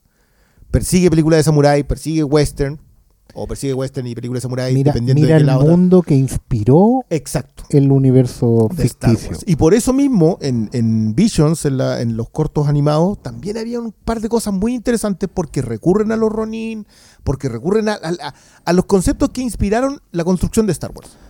De hecho, Eso es el mérito de la primera de Mandaloriano, pero esta solo ve Star hablemos, Wars. hablemos de eso para que la gente que está escuchando esto. Yo, creo que no, no, queda nadie escuchando a esta espérate, altura. espérate, no, es que es que una hueá importante que yo eh, que estoy bien pegado con el tema del, del fake content. Mira, ya está bien. Nosotros, ustedes pueden estar en desacuerdo, ustedes que están escuchando, pueden estar en desacuerdo con que la serie es mala y probablemente no los hemos convencido. Perfecto. Quiero poner cosas sobre la mesa. ¿Hay ideas buenas en Kenobi? Sí. ¿Cuáles son? La idea de que tienes a alguien que tuvo poder y que ahora tiene que estar escondido. Se tiene que desconectar de la fuerza, como han dicho, ok. Pero ese alguien tiene que mirar un mundo, el mundo en que el imperio se establece, durante estos 20 años en que el imperio se convirtió en el imperio. ¿Cachai? ¿Qué mundo es ese? ¿Con qué queremos dialogar de ese mundo? Y cómo este personaje que no puede intervenir, lo vamos a obligar a intervenir. Hay un montón de fuentes a las que Star Wars ha recurrido en el pasado y en su origen que tratan esos mismos temas. Películas ya no de samuráis, sino que de ronins. Samuráis sin señor, que están abandonados, sirviendo al mejor postor. Gente que vuelve siendo teniendo pasados cuestionables o secretos o historias ocultas se ven motivados ya sea por plata, por honor, por lo que sea, a ayudar a los que están en necesidad. Quiero decir que la mayoría de las películas de Samurai son en realidad películas de Ronin, pero es Sí. un detalle Sí, sí. que no deberíamos ni discutir. Pero, pero mm, cachan a dónde voy. O sea, Obi-Wan podría haber hecho recorrido cualquiera de esas fuentes. Y en un momento parece que lo va a hacer. Pero ahí viene el achicar la galaxia.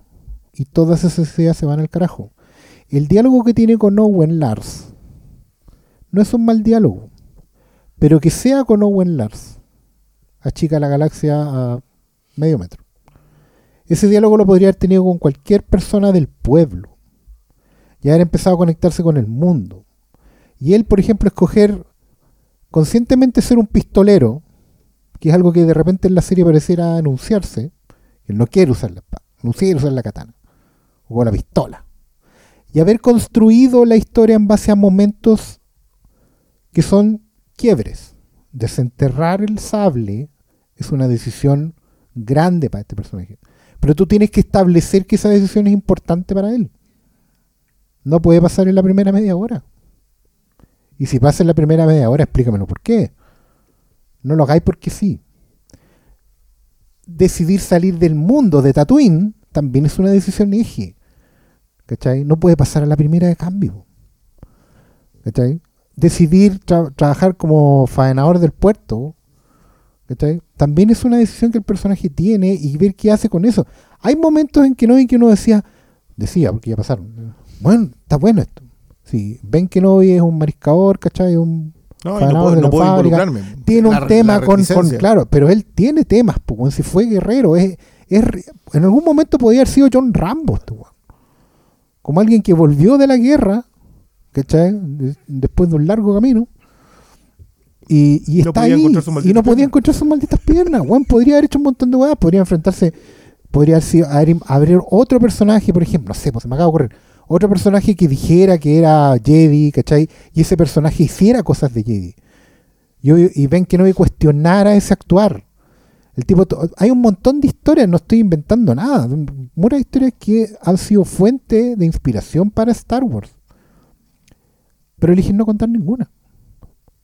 Eligen no contar ninguna porque la cuestión está avanzando progresivamente a momentos para el capítulo.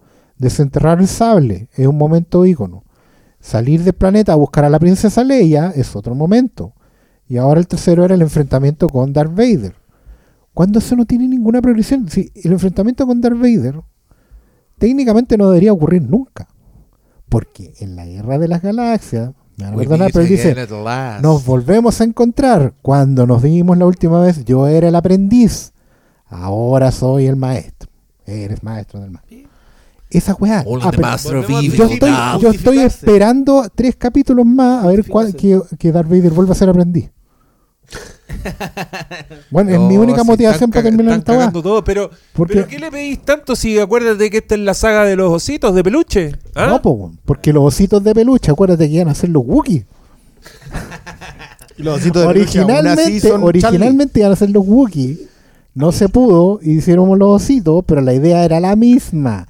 A los Wookiees igual lo hubieran fileteado, lo hubieran pasado por encima con las máquinas, lo hubieran hecho toda la weá, los buenos igual lo hubieran peleado con tronco. Habría quedado un Wookiee llorando al lado del otro Wookiee. Sí, siempre. Oh, y esos Wookiees eran es pareja. de- Es devastador. ¿Sabes qué? Yo lo que quiero decir es que vamos a hablar ¿Tú, solo leíste de... ese, ¿Tú leíste ese cuento? Ah, ya. Vamos a hablar de Kenobi nuevamente, solo si mejora, pero como no vamos a bajar, esa sería Obvio el que, capítulo. obvio que vamos a hablar, weón. Yo veo ahora, ustedes se van, yo veo ese tercer capítulo y grabo al tiro Bueno, otra weá aquí Si, sobre. si, el, si en el último, en los últimos 15 minutos del capítulo pasan 17 weas, yo pongo plata que van a decir que es un homenaje al regreso del Sith. Mira, yo estoy ¿Dónde? viendo la escena en donde Darth Vader dije, diga, "Hmm, ahora yo estoy en el terreno alto. Si pasa eso, weón, No, voy a quemar la tele. Voy a desuscribirme de Disney Plus. Yo veía esa weá de, de, de trailer de Kenobi y decía, ¡ay, qué entretenida la serie de Kenobi! ¿Qué weá le van a pasar a Kenobi? Nada, los mismos cuatro weones. ¿Y para qué? Si esa historia estaba toda cerrada, weón. Esa es la weá que más. Yo, yo sé que una cosa que, que, que creo que hemos conversado poco, l- lo impresionantemente poco estética de Star Wars, que es la, lo de Star Wars que estamos viendo. Sí, es súper. Es Sina la guerrera. La princesa guerrera. ¿Ca- ¿Cachai? Que, que- que es una cuestión que a mí Es super tele. ¿Ah? es muy tele. Porque, y el problema cuando tú llevas a personajes del cine a la tele es que les quitáis el peso. O sea, acá, bueno, espérate la camina de Vader. Mm, Por mucho que sea, ya, está bien, es James Earl Jones. Vale. Pero eso es todo. ¿Cachai? O sea, yo, que, que puedo, que esto lo hemos conversado, lo conversamos a propósito de, de Rogue One y las dos escenas en las que sale Vader. Igual tienen peso, ¿cachai? Igual hay una estética Star Wars, una pasada de las cámaras, eh, edición, una forma de mirarla, la entrada de los personajes, la grandilocuencia No, para que los personajes entren. Y tiene un plus, además de eso, construye sobre. Rogue One tiene esa weá de que dice, yo vi la Star Wars cuando chico y estudié cine. Ahora les voy a mostrar lo que aprendí gracias a Wars. Sí, cualquiera de los dos que haya sido el director es así, ¿cachai? Pero hoy día yo no lo, yo, yo de verdad que esta otra cosa, siento que todo está Este, ¿Sabía a qué se parece esto? Y ya y con esto me callo. Esta weá es el mismo problema que tuvo la serie de tele El Planeta de los Simios. Es exactamente igual. Era como, ¿cómo volvemos a contar la misma historia para que la gente enganche de nuevo? Vamos a hacer que otros dos astronautas vuelvan pla- a caer en el planeta simios y les pasa la misma weá. Fin. Pero ¿en qué momento pasó esto? No, no, no importa, un hechicero lo hizo. Pero antes o después que Taylor, no, un hechicero lo hizo. Eh, no, no importa, si acuérdate que estas películas son de viaje en el tiempo. Pero el planeta de, de los simios se destruyó. Eh, no importa, es que igual llegaron al planeta de los simios. Fin. No, pero es que cuando chica era así, pues era, era Leia. Algún día, Leia, li- liderarás al pueblo. ¿Cachai que a mí, a mí lo que más me incomoda es que creo que Leia no es la misma Leia en ninguno de los tres episodios originales. Es un personaje que va avanzando, que en la segunda se siente incómoda por, su, por, el, atractivo que le produce Han Solo, y es un personaje que eso va definiendo sus propios diálogos. Y en el tercer episodio es un personaje donde ya está distinta y donde ella tomó el control de la relación. Son- Es un personaje que avanza, pero al parecer entre los 10 y los 18 años no avanzó nada. Ya estaba lista, estaba decidida, hasta el molde estaba listo. No, lo que pasa es que al final el personaje es cronológicamente como se ha presentado. Si la lata es que esta Leia chica es una continuación de la Leia viejita. Ese es el problema. Se construye en base a eso. Sí, No es pues, una construcción del personaje que todos amamos, ¿cachai? No es una, por ejemplo, lo que podría haber sido una pendejoyuga, mimada, ¿cachai? Completamente desconectada de, de lo que es. Que en este viaje pudiera aprender lo que necesita para convertirse en la Leia que todos amamos. Pero no, po. la buena es, es en el fondo es achicar a la generala de las de, la, de las nuevas. Ni siquiera a la Leia organa que de, del regreso del Jedi. Ni de Star Wars. ¿No? ¿Cachai? Si al final es eso, ese es el problema. Y de hecho, por ejemplo, yo tengo N temas con Vader, pero esta weá es netamente personal. Yo tengo temas cuando la gente dice que Vader es el mayor villano de la historia. Para mí Vader no es villano. Vader es víctima. Y muestra cuán dañina puede ser la víctima. Pero en progresión, cronológicamente hablando por fecha de estreno, Vader se iba convirtiendo cada vez en el peor saco hueá del mundo. Pero eso siempre tiene que... El Vader de ahora responde al de Rogue One. Y el de Rogue One responde a... No sé. Es como que no eran visto el regreso Al de, la, al, de la, al de las precuelas. ¿Cachai? A- a- al que quisieran que hubiera sido el de Imperio contraataca. Yo creo que le hizo daño esa cuestión cuando, cuando alguien reeditó la pelea de Obi-Wan con, Sí, con sí. Vader. Es la Que misma metieron como nuevas secuencias Claro. Que para hacían como una pelea más, para que. más contemporánea y, y cercana a las precuelas. Y más de acción. Y más de acción. No, horrible.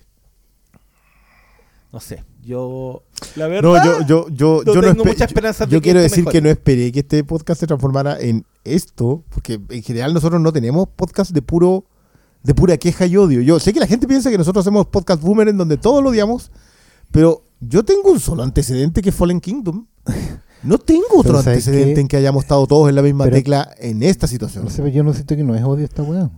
No, acá hay, Eh, que- no, acá hay llanto. esto Acá hay, es esto es llanto, queja. Acá hay, acá hay pena, weón. Esto es manos No, abiertas en sí, el agua. yo, yo no quiero ser esta persona. Yo lo dije en mi, en mi monólogo de Obi-Wan que no. Y yo dije, no, no, me carga este rol. Me carga ser el weón que habla contra Star Wars. Porque además está como esta, esta costumbre culiada de. Únete a de la fiesta. Y- sí, pues, y de, y de ridiculizar al, No, al- ¿sabes quiénes como somos no, nosotros? no decir que tu weá es buena, sino que decir, ah, no, es que yo soy amargado y oh, Te insisto, Diego. eso es no responsabilizar al hombre en el castillo. Diego, ¿sabes Es pelear con el nosotros? resto de los vasallos. Entiendo. Oye, mira, es que acabo de ver un tweet que pasa que en, en Rotten Tomatoes, voy a hacer rayar al malo, eh, Kenobi tiene 87% de, de aprobación, pero tiene la, el de audiencia tiene 58%. Pero están saliendo artículos de que al parecer eh, estarían bombardeando de malas reseñas Rotten Tomatoes como reacción a Obi-Wan enojado con los racistas. De la Ya. misma manera que se lo hicieron a Ryan Johnson cuando él salió a decir lo mismo, como no sean tóxicos, y todos fueron a tirarle mierda a Ryan Johnson porque, por supuesto, así funciona. No, no es que a la gente no le guste, Ah, porque 87%, mira qué vergüenza los críticos, weón. ¿Quién le, están, ¿Quién le da buenas críticas a esta weá? Que en serio quería entrar en, en- en- en lo que a mí me pasa con Disney en general. O sea que yo no puedo creer que Pero todos los productos Disney tengan Disney- tan buena. Pero es que Disney es de todo, po, Disney, Disney hay de todo. Ya, pero revisa los resultados en Rotten Tomatoes. Por, por colocarte un ejemplo. O en Metascore. Yo te dije cuando te mandé lo- los resultados de Rotten Tomatoes es que de uno- Metascore con quiero- Doctor Strange. Hay uno que quiero rabiar, sí, ese. Quiero ver el. Es que el de Black Widow. Ambos, mi- Metascore y mi- Rotten Tomatoes. Mira, este es mi, pes- mi- el peso. Black Widow tiene un 79% en Rotten Tomatoes. 79%, es caleta, weón. Y Doctor Strange y The Multiverse of Madness tiene 74.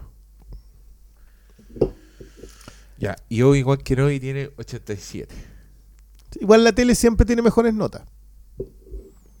Siempre. Tú miras en IMDB y en IMDB las cosas siempre andan en el, en- en el orden de los 7.7, 7.5 para arriba. Y, y cuestiones que son vergonzosas. Eso en IMDB y Rotten Tomatoes. Tú sabes que yo ahí en general considero más Metascore y en Metascore también estamos con problemas. Empezamos a tener problemas. Vamos. Yo solo voy a hacer un paréntesis para decir, y esto va a ser lo último que voy a decir. La- mi postura es esta, como el meme, el video meme. Brindo, brindo, brindo, brindo. Yo la amaba, weón. Yo la amaba. Y me siento así con el- todo lo que es Star Wars, weón. Y es lamentable. Es que sabes que yo, Yo creo que no, amaba, no tenéis por qué dejar de quererla. Si No, esto, esto es lo que a mí me, me, me, Pero es que me- un, es dolor que duele. Pero que- no, sí, yo también. Pero a mí me pasa con todo el fandom que, que yo siento que quieren y adoran las originales y que les gusta un- eh, caleta, que leyeron el universo expandido, que leen todos los cómics, que vieron todas las series de animación. ¡Hijo oscuro! Que todo, todo, todo, todo. bueno, todo lo que. Vale, te lo compro, todo eso. Pero ninguna de esas cosas es lo que yo estoy viendo en pantalla. No. A mí, o sea, si vamos a tener una conversación sobre lo que estamos viendo en pantalla, tengamos esa. No, pero es que esto es una alusión. a- No me interesa. Si en pantalla, bueno, el personaje rompe el eje para caminar en puntilla, a pesar de que el otro weón lo detecta por cercanía, no, pues, camina en puntilla. Mira, hay una. Prenden Bueno, la weá del volcán. lo- prenden el volcán. Sí.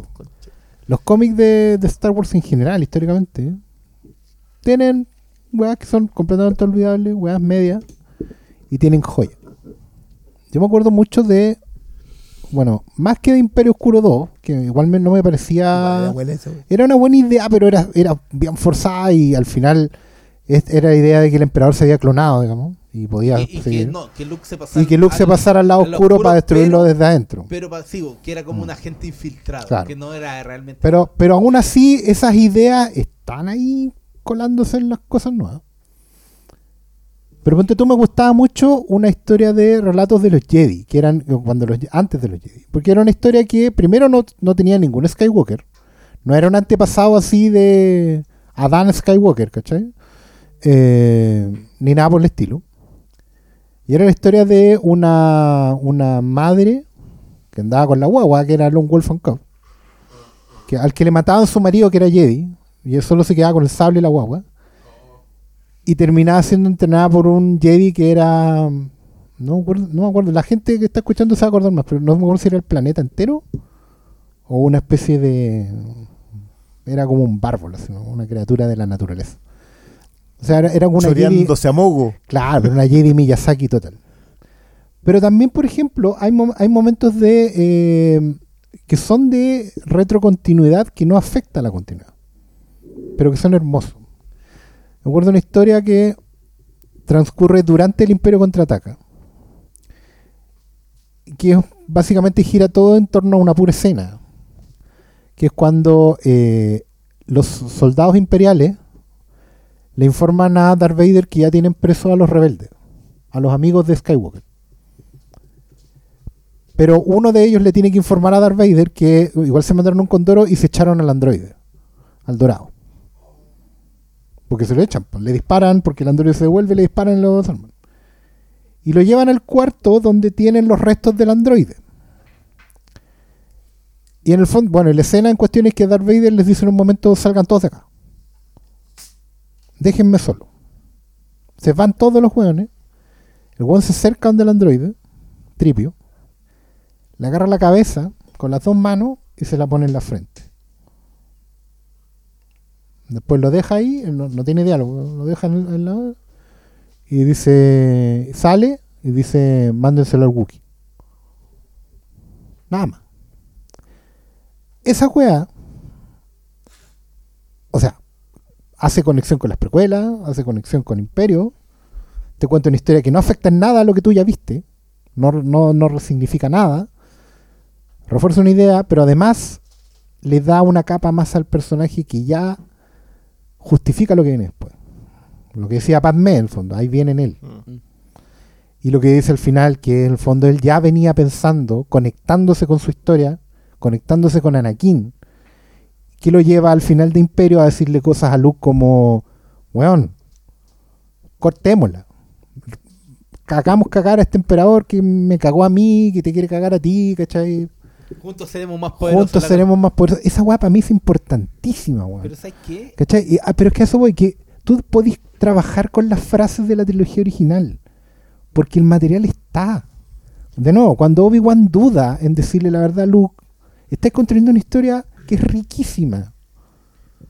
La- las dudas de Vader, la- la- las variantes, lo que hace, incluso lo que hace con Boba Fett en un momento, lo, lo pensé en el libro de Boba Fett. ¿Quién es Boba Fett? ¿Por qué tiene este nivel de cercanía con Lord Vader, pu, weón? Que lo trata de tú. ¿Cachai? O Moff Tarkin. Moff Tarkin es un personajazo. Bueno, el único que puede controlar a Vader es este weón. Y le hace caso, sigue nivel Vader, suéltelo y el weón al tiro. Un ejemplo nomás, Oscar, que creo que inclusive se da cuando entramos en el terreno de los fans. Que para mí, repito, cualquier idea puede funcionar, hasta la más hueona, pero necesita significado, necesita contexto, necesita que le den una justificación, justificación que no existe con esta serie.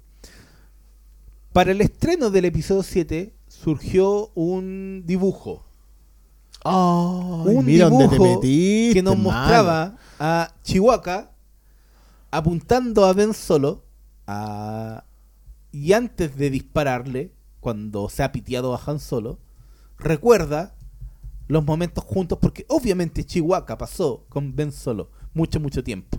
Eran familia.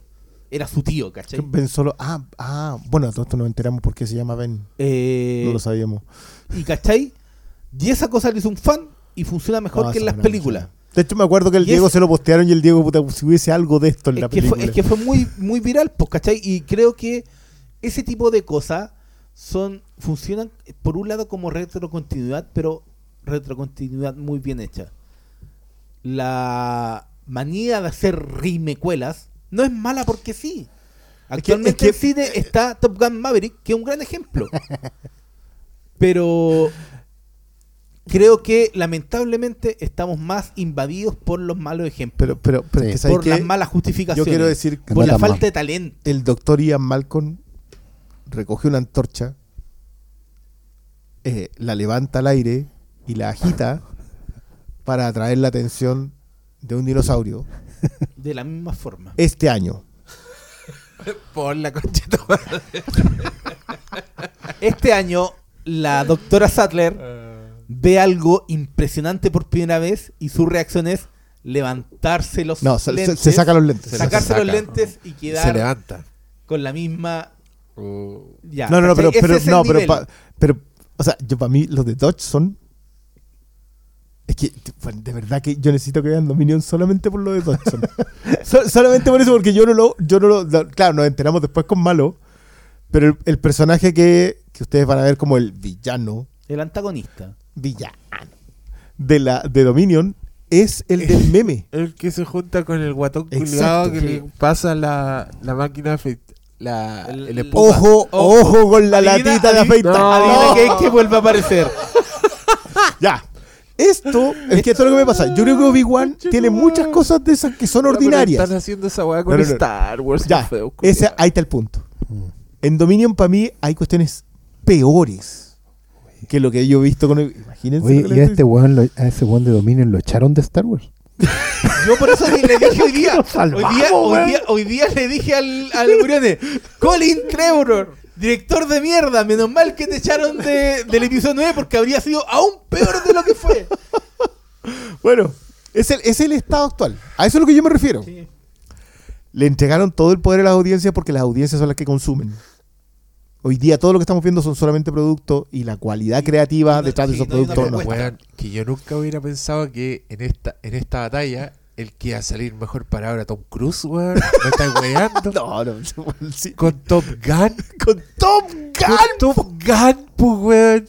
con ese, Top Gun Maverick es más buena que la chucha. con, con ese spot. con- o sea, es la secuela de Con un ese. spot para Hay que reclutarte, weón. Weón. No. Ya, pero ¿Qué ese, manera, creo- qué manera de hacer, hacer mejor todo lo que qui- quiso hacer Michael Bay en su Yo- día, weón? yo- yo Gun Maverick. Yo quiero decir que hay, hay algo que tiene Top Gun Maverick a propósito de Tom Cruise. Yo creo que Tom Cruise, y, en esta, y esto es algo que, que siento que me ha permeado mucho lo que dice el Oscar sobre el, sobre el actor, El, el sujeto. sobre el sujeto, sobre el- la persona. Eh, yo creo que Tom Cruise llegó justo a los 60 y dijo, ¿sabéis qué? Es hora de entender que estoy obsoleto. Que mi pertenencia a Hollywood está obsoleta. Y o hago la gran Blaze of Glory, que todos piensan que es un tema de Bon Jovi, pero en realidad es un concepto muy viejo a propósito de irse en llamas. De explotar en vez de extinguirse, que la llama tiene que arder hasta el final en vez de simplemente apagarse. En transformarse en una supernova. Exacto. Esto tiene que ver con, con los viejos tiempos, con no, no necesariamente caminar hacia el horizonte, por- morir en batalla. Y Tom Cruise entiende eso a propósito de su personaje en Hollywood. Entiende que tiene que morir peleando por hacer cine, güey. Y empieza a buscar unos cabros que hacen cine, Macquarie. Hace cine, escribe escenas de acción. Se busca Kosinski, que es un loco que tú yo le encuentro varios defectos a, a Tron Legacy. Creo, creo que es una serie, creo que es una película que tiene una serie de buenas escenas, pero no está bien aglutinada. A diferencia de Oblivion, que creo que está mucho mejor aglutinada, pero le faltan mejores secuencias de acción. Pero se encuentra un equipo de gente para hacer algo y entender que o morimos haciéndolo bien o nos convertimos en mercachifles. Y porque yo sé que lamentablemente en esta pasada no lo vamos a alcanzar a conversar. Yo creo que No, no. Tom Gun Maverick Sí, se merece una conversación no, posterior. que ya más tarde que la chucha. Pero creo que es bueno considerar que Tom Cruise es en estos momentos la estrella cul- crepuscular de Hollywood. Más esto, lo que está haciendo eh, hoy día Tom Cruise es lo que hizo eh, Clint Eastwood con Unforgiven. Después de Unforgiven, por curioso que parezca, que era como la última película de Clint Eastwood en su momento, la mejor carrera de Clint Eastwood es posterior a Unforgiven. Tiene sus mejores películas, tiene Río Místico, tiene... No, en realidad tiene antes Cazador Blanco Corazón Negro, que a mí me parece mejor, pero... Es el momento más alto porque el tipo decide despedirse No, en lo alto. Y es donde lanza una tras otra. ¿Cachai? Sí. Tiene- ya, tiene Bloodwork, pero tiene otra No, joya. pero tiene Mr. Reed y Million Dollar Baby espalda con espalda, pues, y, y una filmada en 34 días. Pues, No, dijiste, el resto es mercachifle. El resto del cachifle. Yo creo que Tom Cruise entendió hoy día de que o es o él muere en una ley extinta, eh, que es la definición de crepuscular, o se convierte en un mercachifle. Y decidió ir a caer peleando. Y yo, quiero- yo quiero aplaudir eso, más allá de que quiero aplaudir que puta que está bien hecha la acción. en esa película, porque desde, No, el- desde es la ahí- secuencia en que despega el quiero- primer avión sí. hasta la secuencia que aterriza el último avión, esta No, weá yo quiero decir que esa weá es, es una oda a la simpleza. Eh, me encanta que sea la- una película tan eh, esencialmente boomer, Sí. en el sentido de que no solo recoge como est- esta propuesta tan, tan sacada directamente del año 86, sino que también rescata el viejo placer de una historia simple, de una historia de una misión, donde tú básicamente es una película de una misión Una sola cosa. Eh, con preparación de misión, con presentación de los que van a ejecutar la misión, con el giro cuando hay que tenerlo, el golpe emocional cuando hay que tenerlo, y sin miedo ni vergüenza a seguir con el comercial, con mostrarte el- la moto cromada, con el atardecer, y no... y weón, Danger Zone. Nota 7, promedio 7. Oye, Pero eso será un próximo capítulo. no, eso va a ser. eso es voy a poder parte- ver triple ¿Cómo R. Eso parte otro capítulo. No, tú le tenías un. Dilo, tenías Sí, un nombre. vamos a hablar de Top Gun Maverick y de RRR. Que era como el Y, capítulo. de- y la película, el podcast se titulará Top Gun Maverick. Eso en el próximo. Yo, yo igual les quiero pedir disculpas por lo que pasó en este episodio, ¿Por qué? pero lo necesitábamos. No, pero es que No, salió, pues yo, salió, yo no, empecé a No, putear tú con mismo dijiste, el que advierte no es traidor, dijiste el elefante Ese, en esta habitación. en el Estaba Eso sentado arriba de los cuatro. Sí. Ya, digámoslo, íbamos a grabar el otro episodio y terminamos siendo Obi-Wan porque era lo que íbamos a Pero, pero es que hablando. igual, es el estado de la industria. Sí. No, Si es el además, problema. weón, Obi-Wan Kenobi, Iwan McGregor.